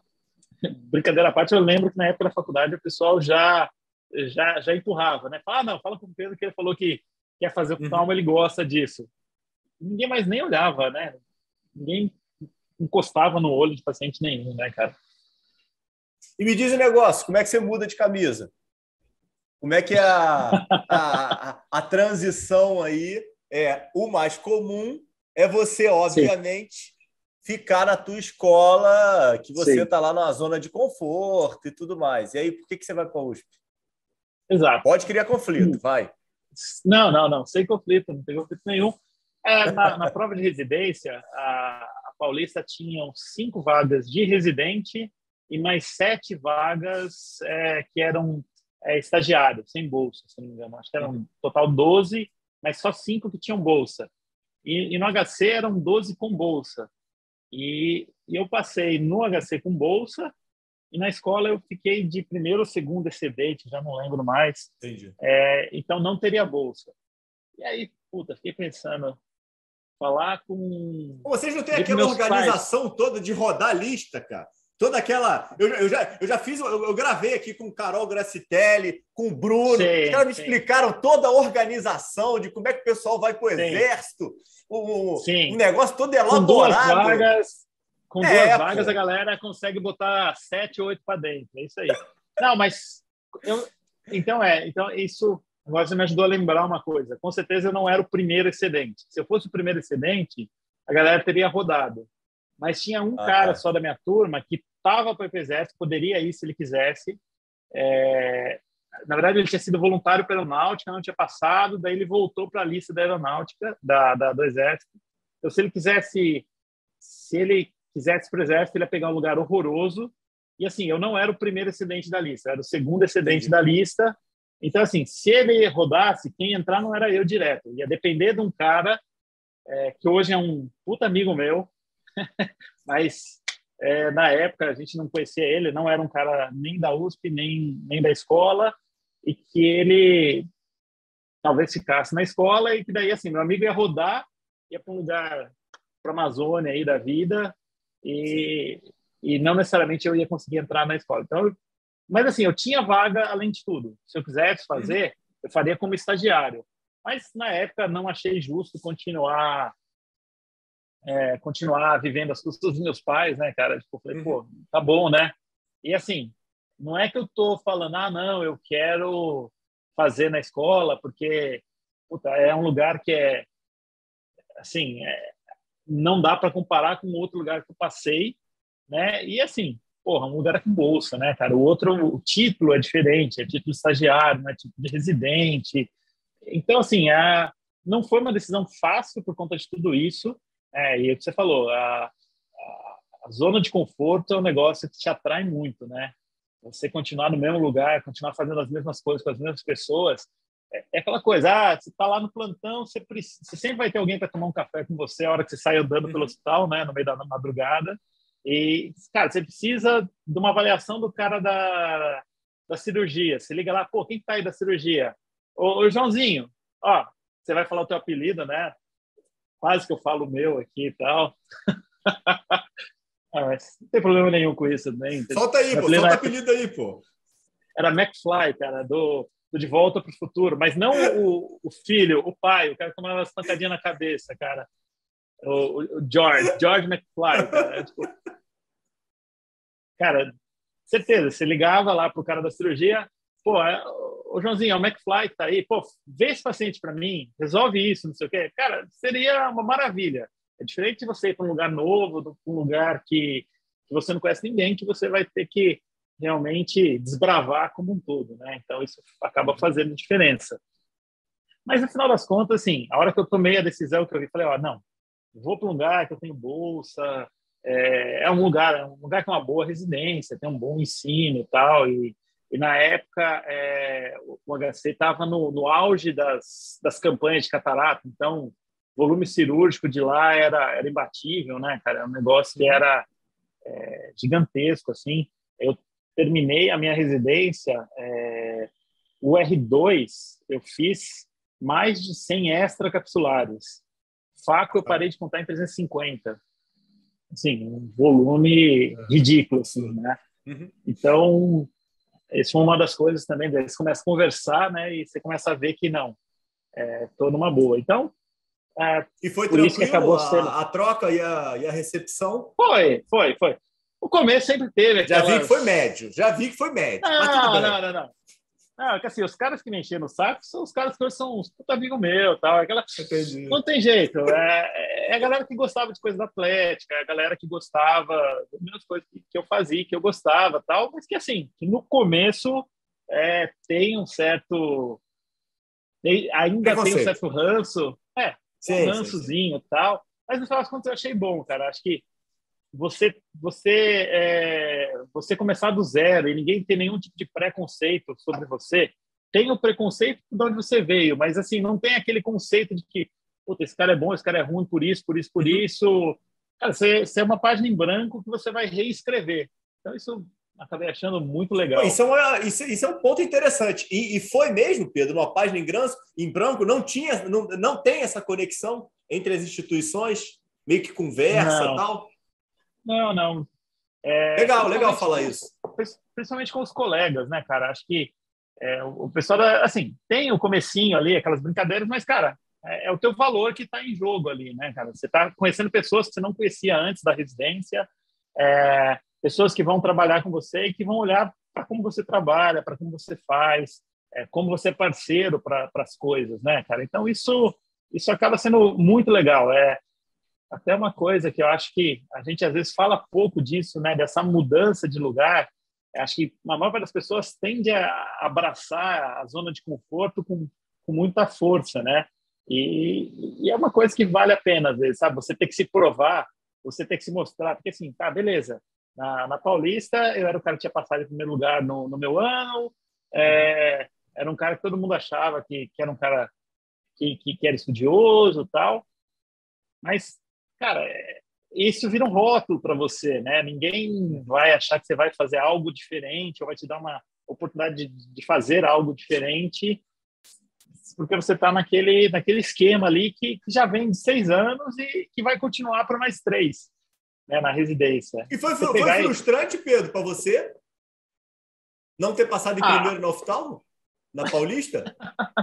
Ah, isso não, é assim, não ia deixar de fazer essa pergunta, poxa vida. Peraí, você vem aí não, não... sendo o, o, o, o, revelação aí da, da, da, escola. Os seis anos. Você muito provavelmente fez bons seis anos de, de universidade.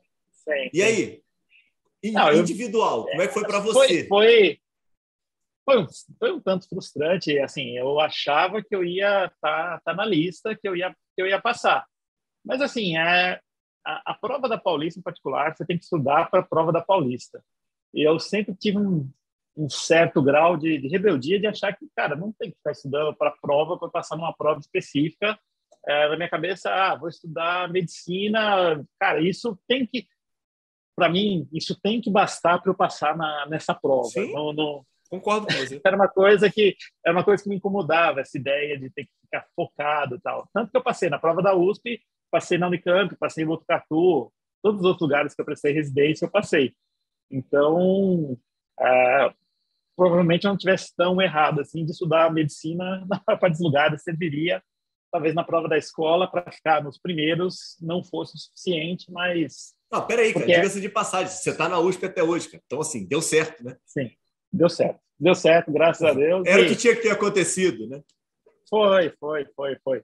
E, e aí eu tive teve uma outra coisa que foi bacana, né, cara? Que aí essa questão de se provar e, e você ter que dar o seu melhor, né, cara, acabou, acabou sendo bom para mim.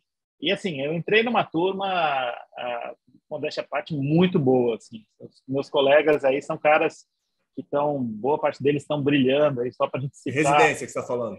De residência, é. Só para citar alguns, né? O Ramon Ganem era meu parceiro de, de baladas aí o Fernando Maleb, que, que, o pessoal sabe aí da o pessoal da Retina conhece bem, fazendo umas coisas muito legais aí com a avaliação de, de população em risco para diabetes, etc. Né, cara? Então isso é isso é muito legal. Só o mesmo no HC ainda tem o, o, o Leandro Cabral que é, faz retina, que o pessoal da retina conhece bem. Então, assim, era uma turma com muita gente boa, muita gente bacana.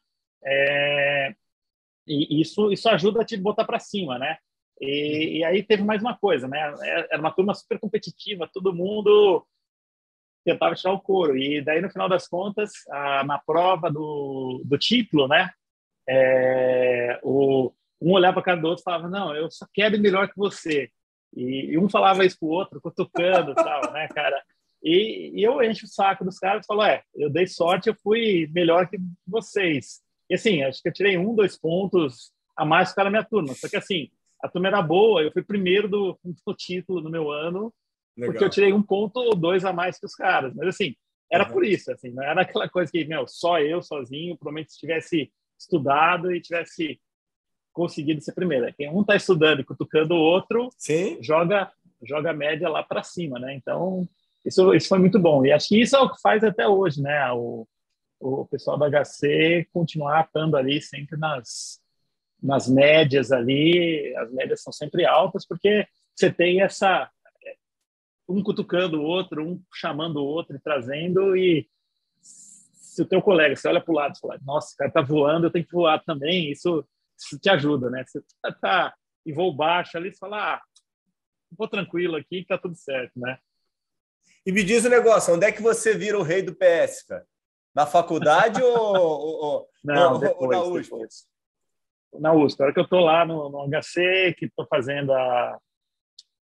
Terminei a residência e tal, todos os, todos os assistentes lá no HC, quando são contratados, quando prestam concurso, entram pelo pronto-socorro. Então, a gente tem que cumprir um período no pronto-socorro, não, não tem muita opção. E aí eu fui ficando no pronto-socorro e puta, gostei, gostei de fazer. O pronto-socorro é uma coisa, dentro daquela ideia que eu te falei lá no começo, de que é, não gosto de fazer coisas iguais, não tem nada melhor que o pronto-socorro para você estar tá atendendo de, de pálpebra retina, né? Você, você passa pelo olho inteiro. Então, é, é uma coisa que acaba empolgando você ter essa. essa para quem, quem gosta de, de, de estar tá variando coisas e gosta de raciocínio, e gosta de pensar e gosta de clínica mesmo, né? É, acho que pronto socorro não tem nada nada igual para você e você não deixa cair o teu, o teu conhecimento, né? Então você tem que estar uhum. tá atualizado com é, ceratites, úlceras de córnea, porque vai chegar. Você tem que saber de olho seco, porque volta e meia vai aparecer o paciente com queixa de, de olho seco. Você tem que ter mão cirúrgica, porque você vai ter que fazer estrutura de córnea, você vai ter que tirar corpo estranho, você vai ter que é, você vai ter que resolver coisas ali, né? Você vai ter que eventualmente drenar uma, um abscesso de órbita ali. É, não tem jeito. Às vezes vai ser você e você e o paciente está mal e você tem que resolver. E, então você faz de tudo um pouco. Então acho que nessas acabou me empurrando um pouco mais para o pronto socorro e deu certo. Daí eu fiquei como como diretor aí já tem alguns anos que eu que eu coordeno toda toda a equipe lá. Mas a equipe é muito boa, não tenho não tenho problema, muito pelo contrário. E como todo mundo hoje acaba tá mais, hoje está mais tranquilo de, de, de, coordenar, né, pô? Sim, Com gente boa sim. fica melhor, né? Fica mais fácil. E todo mundo vai entrando ali, tipo, a gente consegue ir montando a equipe para cobrir todas as áreas. Então, a gente tem gente hoje eu tenho plantonista que faz órbita, eu tenho plantonista é, que faz plástica. Então, a gente tem todas as equipes. Então, assim, aquela coisa, de repente eu não consigo resolver hoje, mas amanhã eu consigo resolver esse caso aqui. É, ou se conversa com um cara e fala, ó, você consegue dar um pulinho aqui, ver isso tal. Então, isso, isso facilita muito. Fora o plantonista, né, você tem uma retaguarda boa, né? Então, isso, isso ajuda bastante. Isso tranquiliza Me bastante. Diz um negócio, Pedro. O, quando eu quando eu estava gravando com o Sérgio Ricardo, eu fiquei conversando com ele que era da Mil, eu fiquei falando muito com ele de por que, que a gente não consegue estruturar um sistema dentro da emergência de maior valorização e maior melhor pagamento para os melhores profissionais. Porque acaba que a gente tem sempre um profissional jovem trabalhando na emergência e acaba que o atendimento muitas vezes não é tão eficiente e todos nós podemos parar numa emergência que estamos Sim. pagando e que estamos coordenando. Então, assim, é uma coisa que para mim não faz muito sentido, é meio arriscado. Por que, que você acha que não, não dá para estruturar um serviço, um setor é, de emergência em que a gente consiga botar excelentes profissionais, é, pelo menos coordenando, né? pelo menos trabalhando e orientando aí é, profissionais mais jovens. Pode ser até que vocês tenham isso lá na HC, porque no, nas emergências no, particulares no, em geral não é o que acontece. Né? No HC a gente tem, a gente consegue ter essa mescla, né? A gente tem a, a gente tem uma equipe mais do pessoal mais antigo, né? E, e que fica é, de retaguarda da equipe.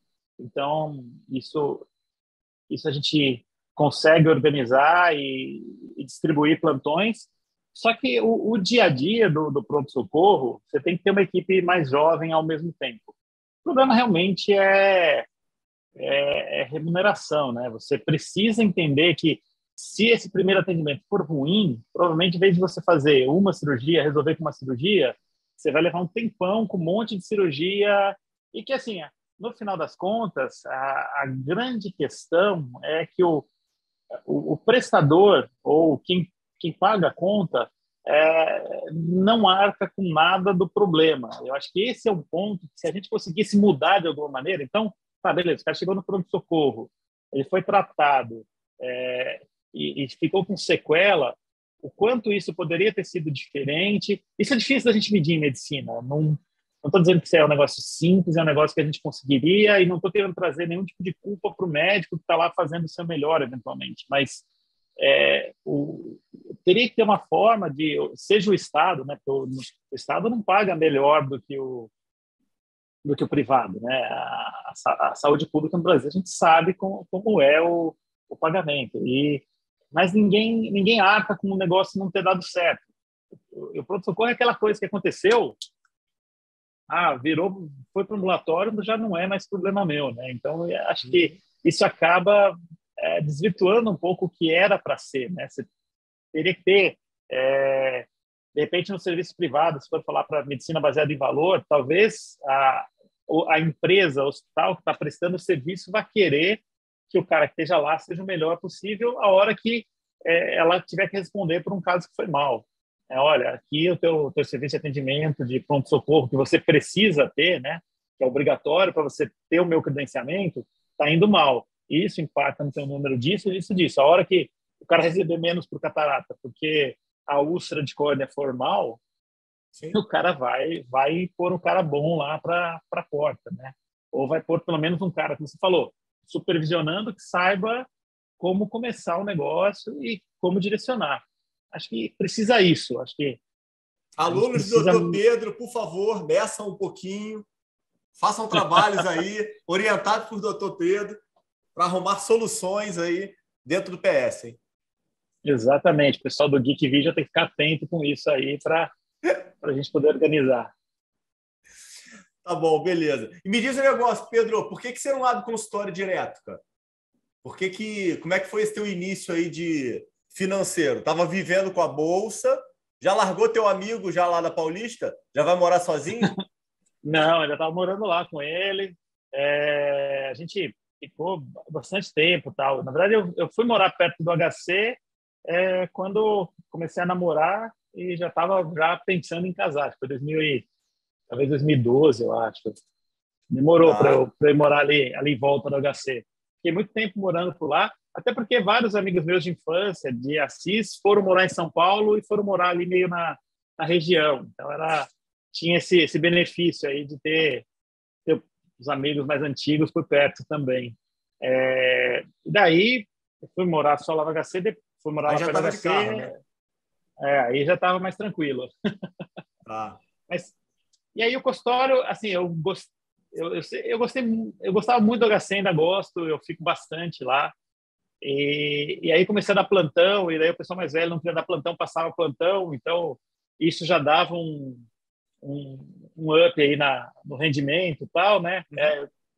Estava uhum. é, fazendo doutorado, terminei o doutorado em 2010, é, então, eu terminei a residência em 2003. Você faz engatilhado, né, Pedro? Você termina a Foi residência, tudo mais ou menos. aí você é contratado, né? Você entra lá para. É, eu fui, eu fiz. fiz. Terminei a residência em 2003, 2004 eu fui preceptor, entre 2004 e 2005. E aí você é, recebe? Recebe. O preceptor ele tem um salário melhor até do que a bolsa do residente. Ah. É, e, e eu fazer junto retina, né? E como, é, e como é que é isso, Pedro? É, muita gente quer entrar na preceptoria, todo mundo vai hoje embora. Nem volta. tanto, hoje nem tanto, o pessoal está querendo cair no mercado um pouco antes, mas na nossa época ah. era super era disputado. É, não, era super disputado. A, e a preceptoria era um R4, Pedro? Você continuava operando? Mais é ou menos. Era? Exato, você continuava operando e assim, na verdade, quem os preceptores que operavam retina no HC. Então, sem ser preceptor. Ah, não falei disso, cara. Você já tinha escolhido já de fazer retina, mas já estava indo. Já, Como é que é já. essa questão tua de, de retina, trauma? Você falou esse negócio interessante. Faz trauma, você faz todas a, o olho inteiro. Isso. Tá? Mas é, você tinha já foco de. Você termina a residência para fazer retina? Como é que era essa? É, termino. Lá, lá no HC a gente consegue no R3 escolher a área de ênfase, né? Então é onde você fica mais você ambulatório. Termina, peraí, deixa eu te interromper mais uma vez. 2003 que você termina. Três. É... Pô, a retina estava longe de ser o que é hoje, né? Você escolheu Sim, uma tava... retina que dava um pouco mais de trabalho, né? O sucesso não era tão grande, né? Não, ainda era, ainda era o Acros com 800 cotes, cara. Eu peguei. Na verdade, estava mudando para 1500, cara. Já estava bem melhor, já, né? Mas eu peguei essa fase toda, assim, é, começando a ter inversor, a gente tinha, tinha que operar com as lentezinhas, não tinha nada de sistema de contato, ainda ah. tinha, na verdade, assim, a lentezinha estava é, começando a inversor e a lentezinha, mas eu ainda peguei um pouco de é, operar com lente de prisma, lente de contato direta tal. Eu peguei essa, essa fase ainda de transição aí. Então foi o começo meio duro. Meio bizarra, é. é, é. Pouca, 2003, as pessoas não, pra... não tinham esse glamour da retina, né? Não, não, não. Aprendi a fazer bem introflexão. Acho que sou, da, sou, sou do grupo que ainda acha que introflexão serve para muita coisa e resolve muita coisa por conta disso. É, e, e aí, em 2004, eu fiquei na preceptoria barra, é, barra retina, né? Barra fellow de retina. A gente fazia as duas coisas juntas a gente teve ainda uma, um benefício grande. Por que retina? Peraí, fala aí antes disso. Por que retina? Ah, achava a cirurgia bonita, achava que era um negócio muito legal. Assim. Retina é aquelas coisas que Pô, você... você dominava completamente a cirurgia de catarata. Por que, que você não vai fazer só catarata? Por que, que você vai... Tem coisa que, sei lá, acho que retina, por algum motivo eu gostei, me apaixonei e acabei resolvendo fazer retina. É aquelas coisas que hoje, olhando para trás, as pessoas perguntam, mas por quê? É verdade, podia ter né, sido uma vida mais tranquila tal, mas... Ah, pô, tinha a mão boa, né, cara? Pô, tu operou pra caramba, Sim, né? sim. Já tinha, não... Que, que meio que se desafiar, né? Que sair do comum, porque o comum era você... Desencanar e... Ah, e você queria ficar em São Paulo também, né?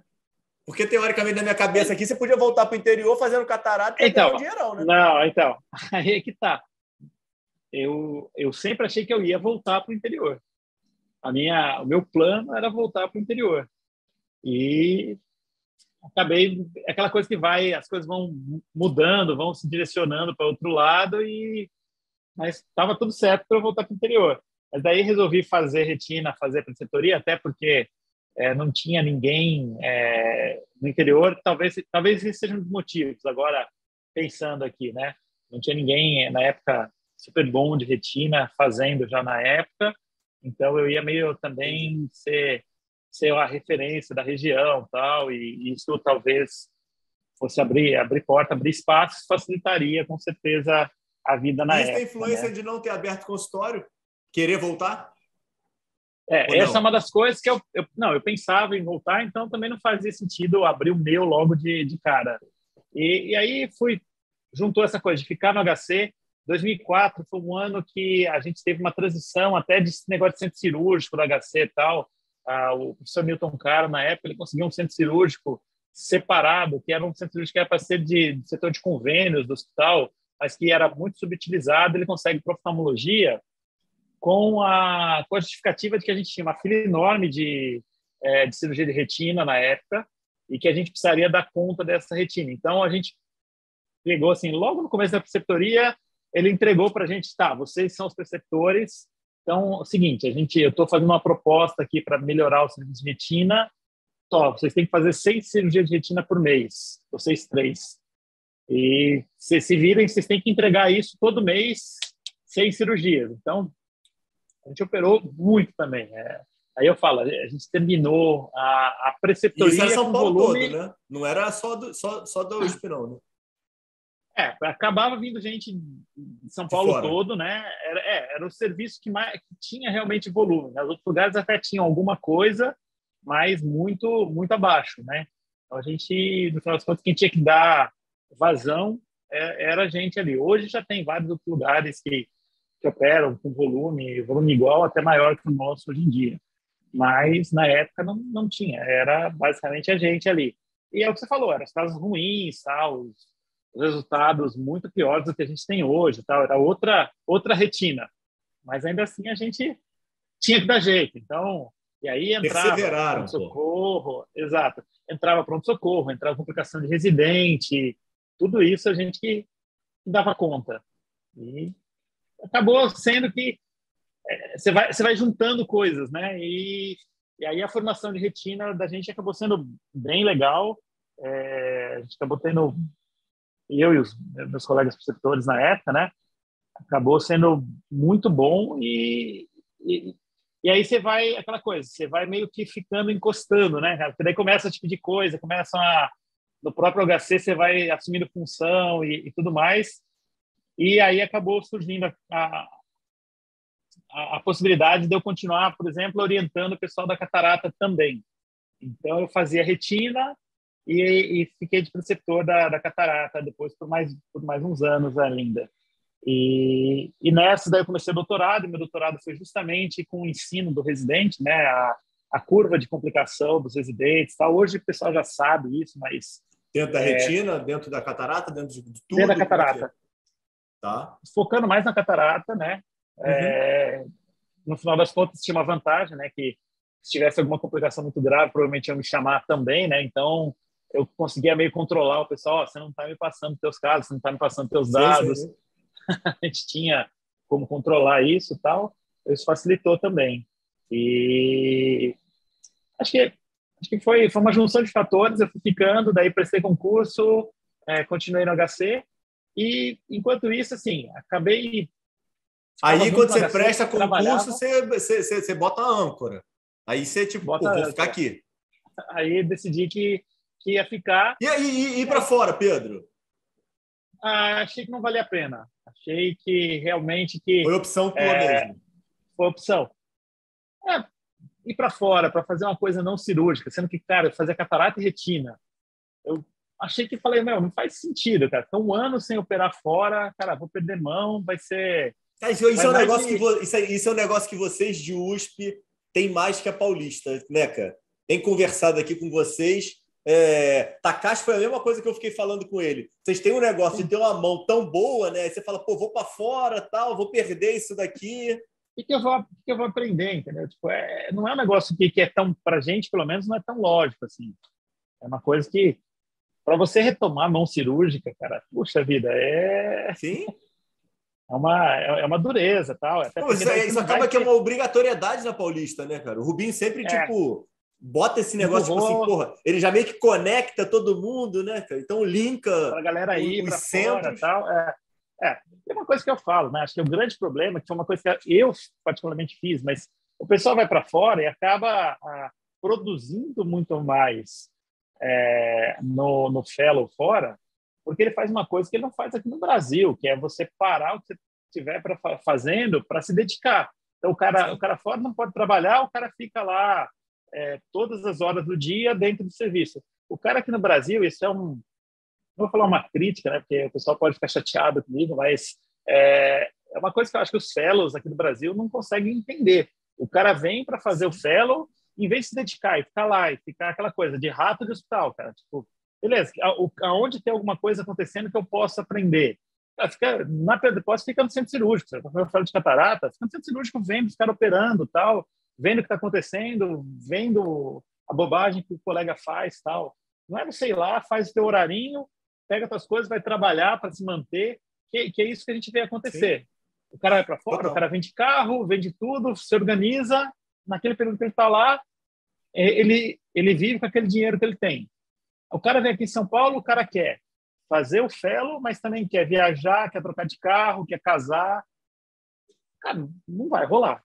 Então, aí dá a impressão que os nossos fellows são muito piores do que os fellows fora. Mas é, as pessoas que estão aqui que acabam não sim, aproveitando sim, sim, corretamente. Eu sou dessa teoria e acho que, assim, fora, você tem realmente serviços onde você vai aprender é, coisas bacanas. Mas é pontual, cara. Você tem que saber para que, que você está indo, o que, que você quer fazer, o que, que você exatamente vai trazer de lá. Você simplesmente ir para fazer um fellow de catarata fora, amigo, você não vai operar. Se você já não foi meio com um projeto, com uma coisa, cara, o que, que você vai aprender lá de diferente você não aprenderia aqui, ou que você não leria o paper do cara e ok. Você tem que ir muito focado. Isso muita gente vai, vai perdido, e daí a hora que volta ainda perdeu as conexões que tinham aqui. E, e, hoje a gente vê muito, muita gente realmente tendo esse tipo de problema. O cara é completamente desorientado em relação a tudo que está acontecendo. É, chega sem dinheiro, sem, sem ter como começar as uhum. coisas aqui.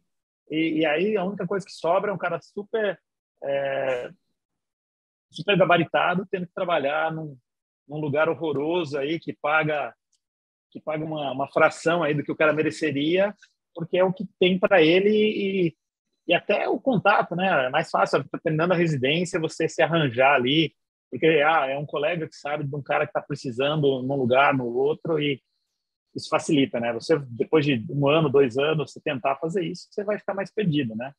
Mas... Ó, vou te falar, ó, você estava falando, o que, que veio na minha cabeça? O cara volta para trabalhar num PS. Super pejorativo, Exato. cara.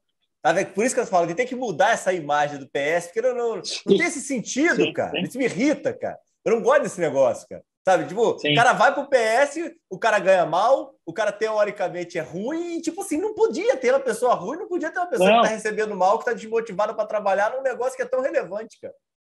Eu fico muito louco. Não, é o contrário. Esse, esse é o cara que tem que. É o cara que tem que saber de tudo um pouco, cara. É o cara que tem que ser realmente de um nível muito acima para poder estar tá lá, né, cara? Acho que tinha que ter essa discussão é um problema. do mercado, cara, de verdade. É, e acho é, que a gente tinha que expor é. mais isso, Pedro. De, é...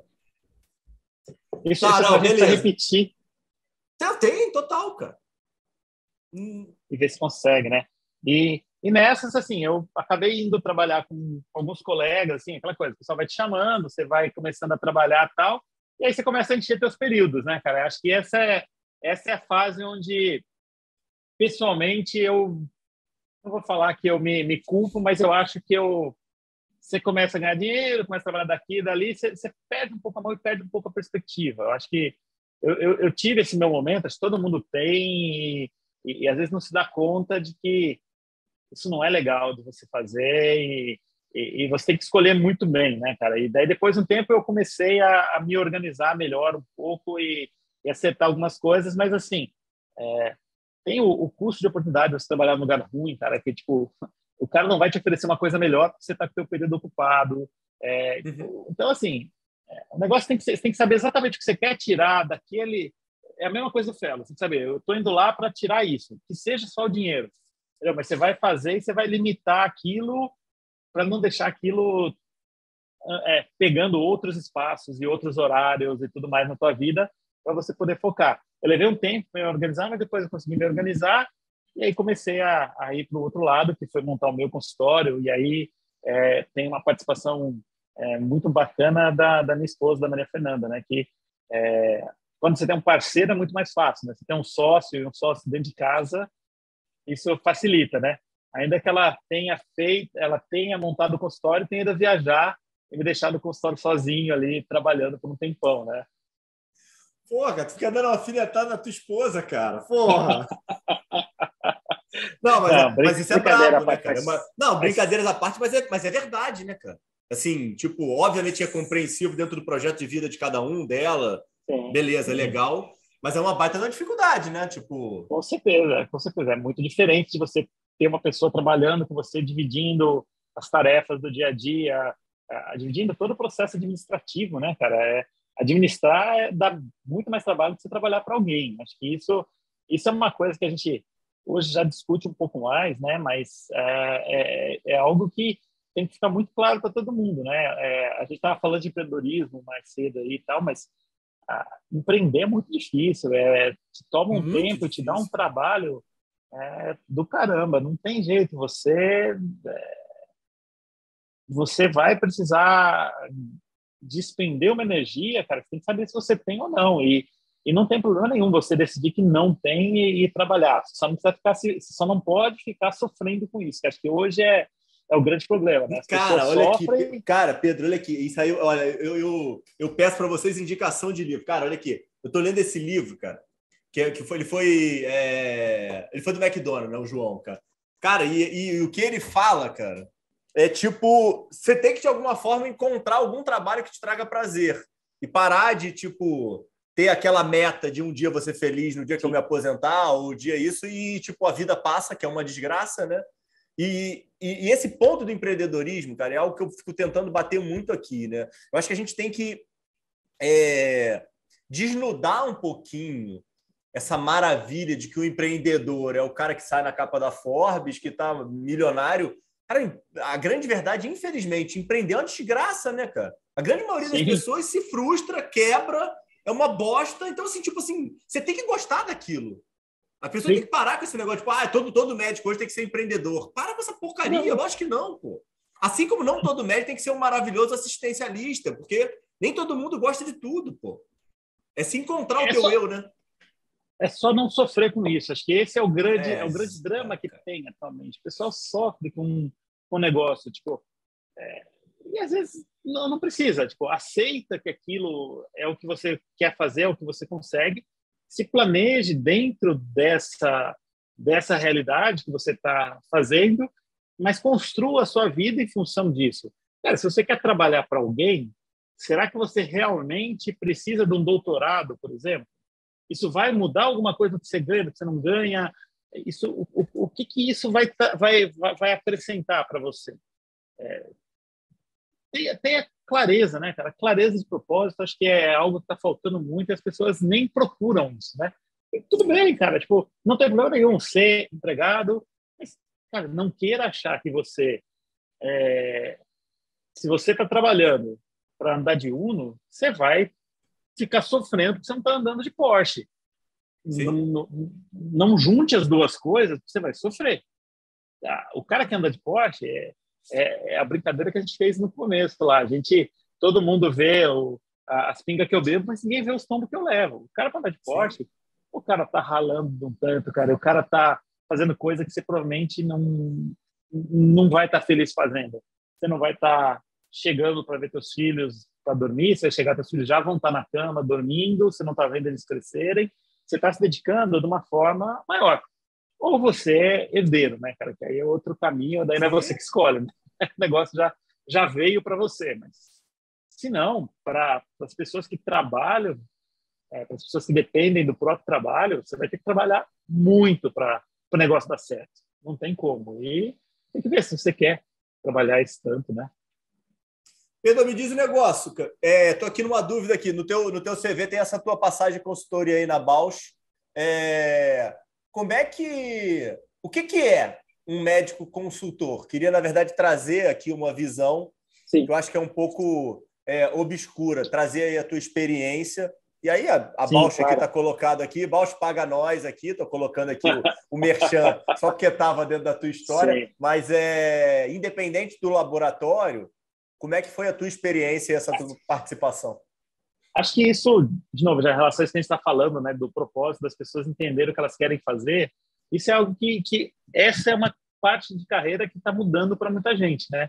Muita gente nem imaginava. Hoje, na minha turma, a gente estava fazendo uma conta. Verdade, na minha turma de faculdade, mais ou menos, acho que uns 15 a 20% da, dos médicos da minha turma trabalham para a indústria hoje em dia trabalham diretamente para a indústria, são empregados da indústria. É uma coisa que antes a gente nem imaginava. É, é exatamente. é, a consultoria, eles, um dos, a, a, a Bausch ela não tinha um gerente médico na época, e, e, e, na verdade quem cuidava dos produtos, né, oftalmológicos, era o pessoal do marketing.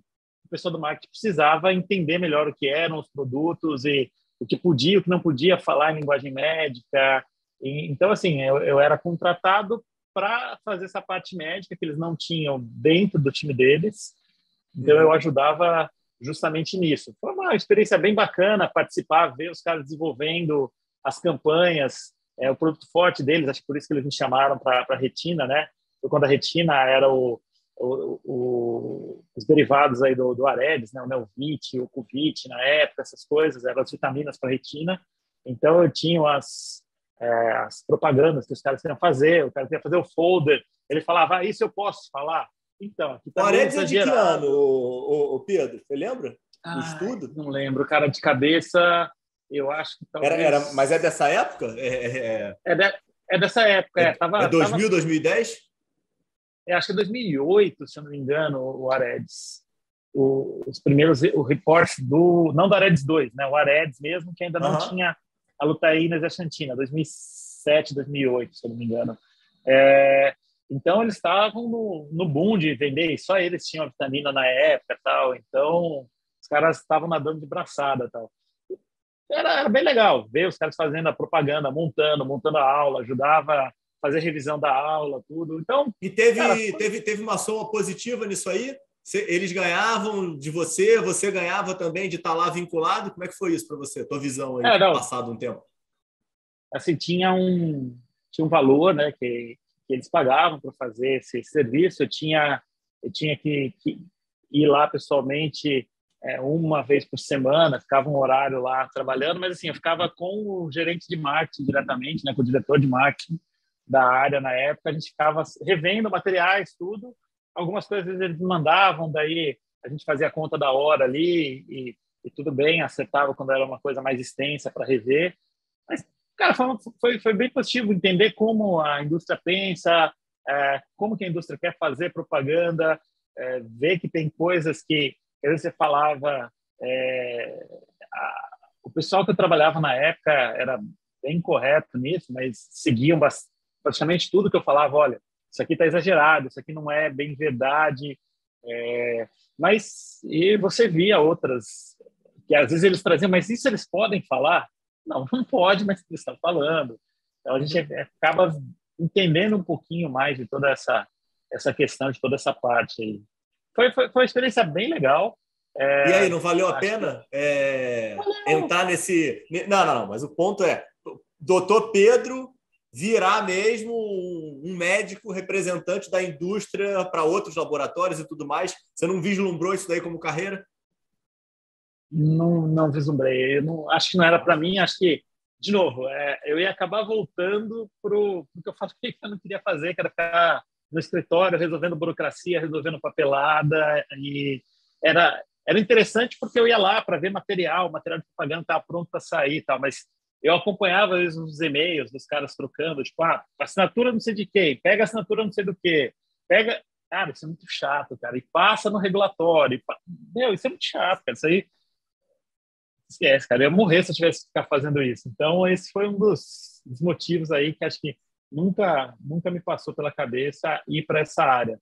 Mas tenho, tenho grandes amigos que foram para para a indústria, e o pessoal é muito feliz com, com isso, sabe? O pessoal acaba é, se achou, né?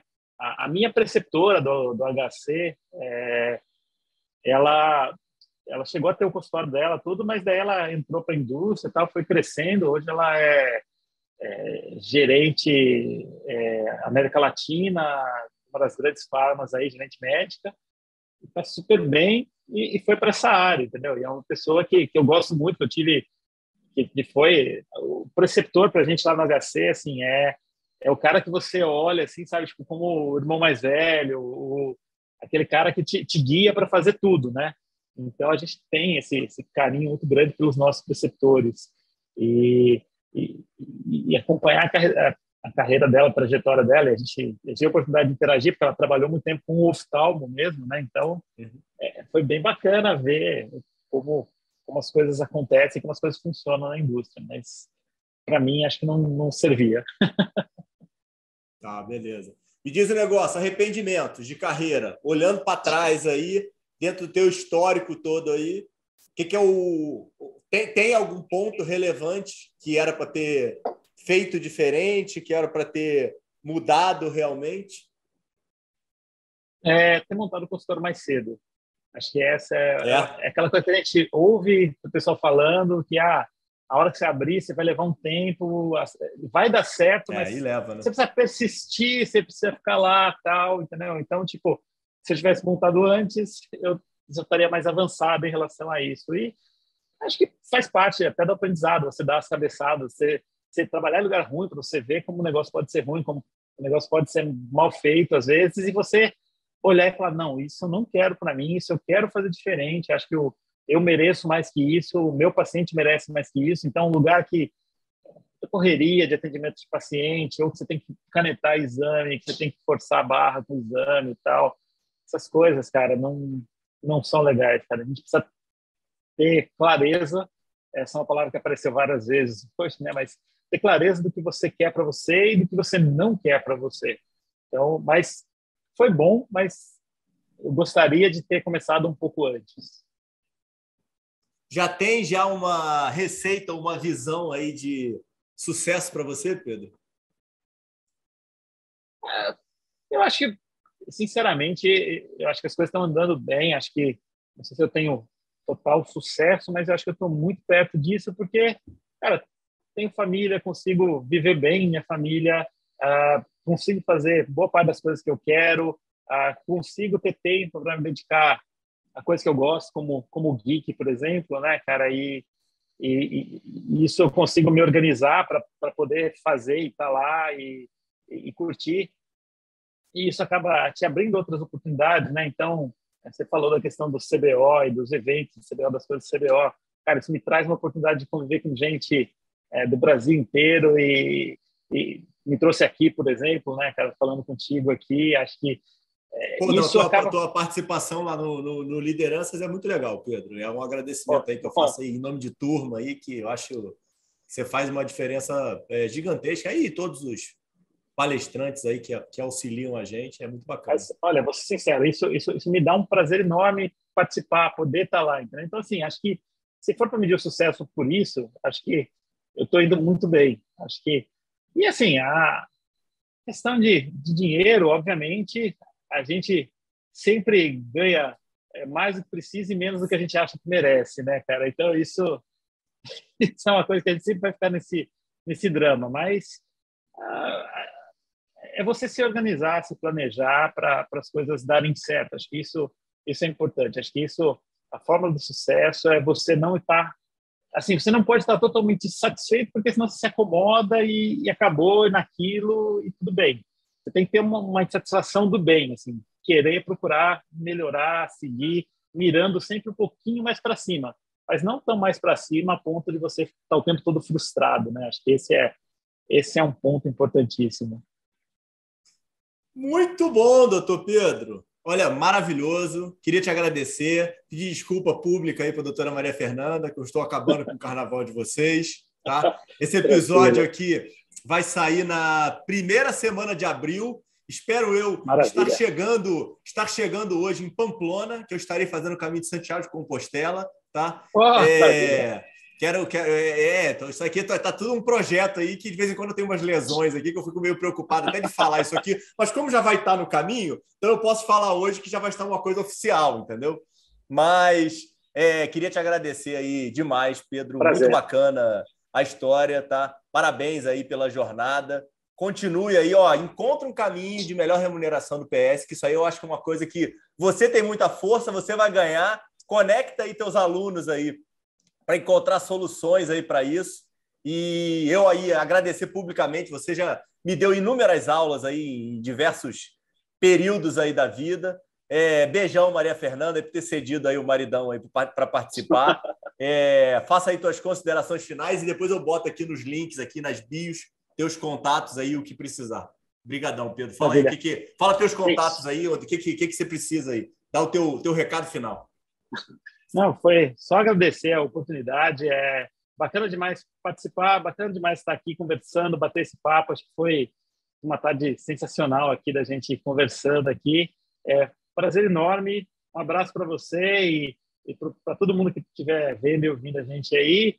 Contem com a gente, é, sigam atrás do que você do que você acha bacana e se a gente puder ajudar de alguma maneira, estou sempre à disposição. Manda um e-mail aí. Posso demorar para responder, não sou rápido em responder e-mail não, mas eu vou responder, prometo. Valeu, Pedrão. Abraço. Gente, fica com Deus. Valeu. Abraço. Tchau, tchau. Até mais. Valeu. Tchau, tchau.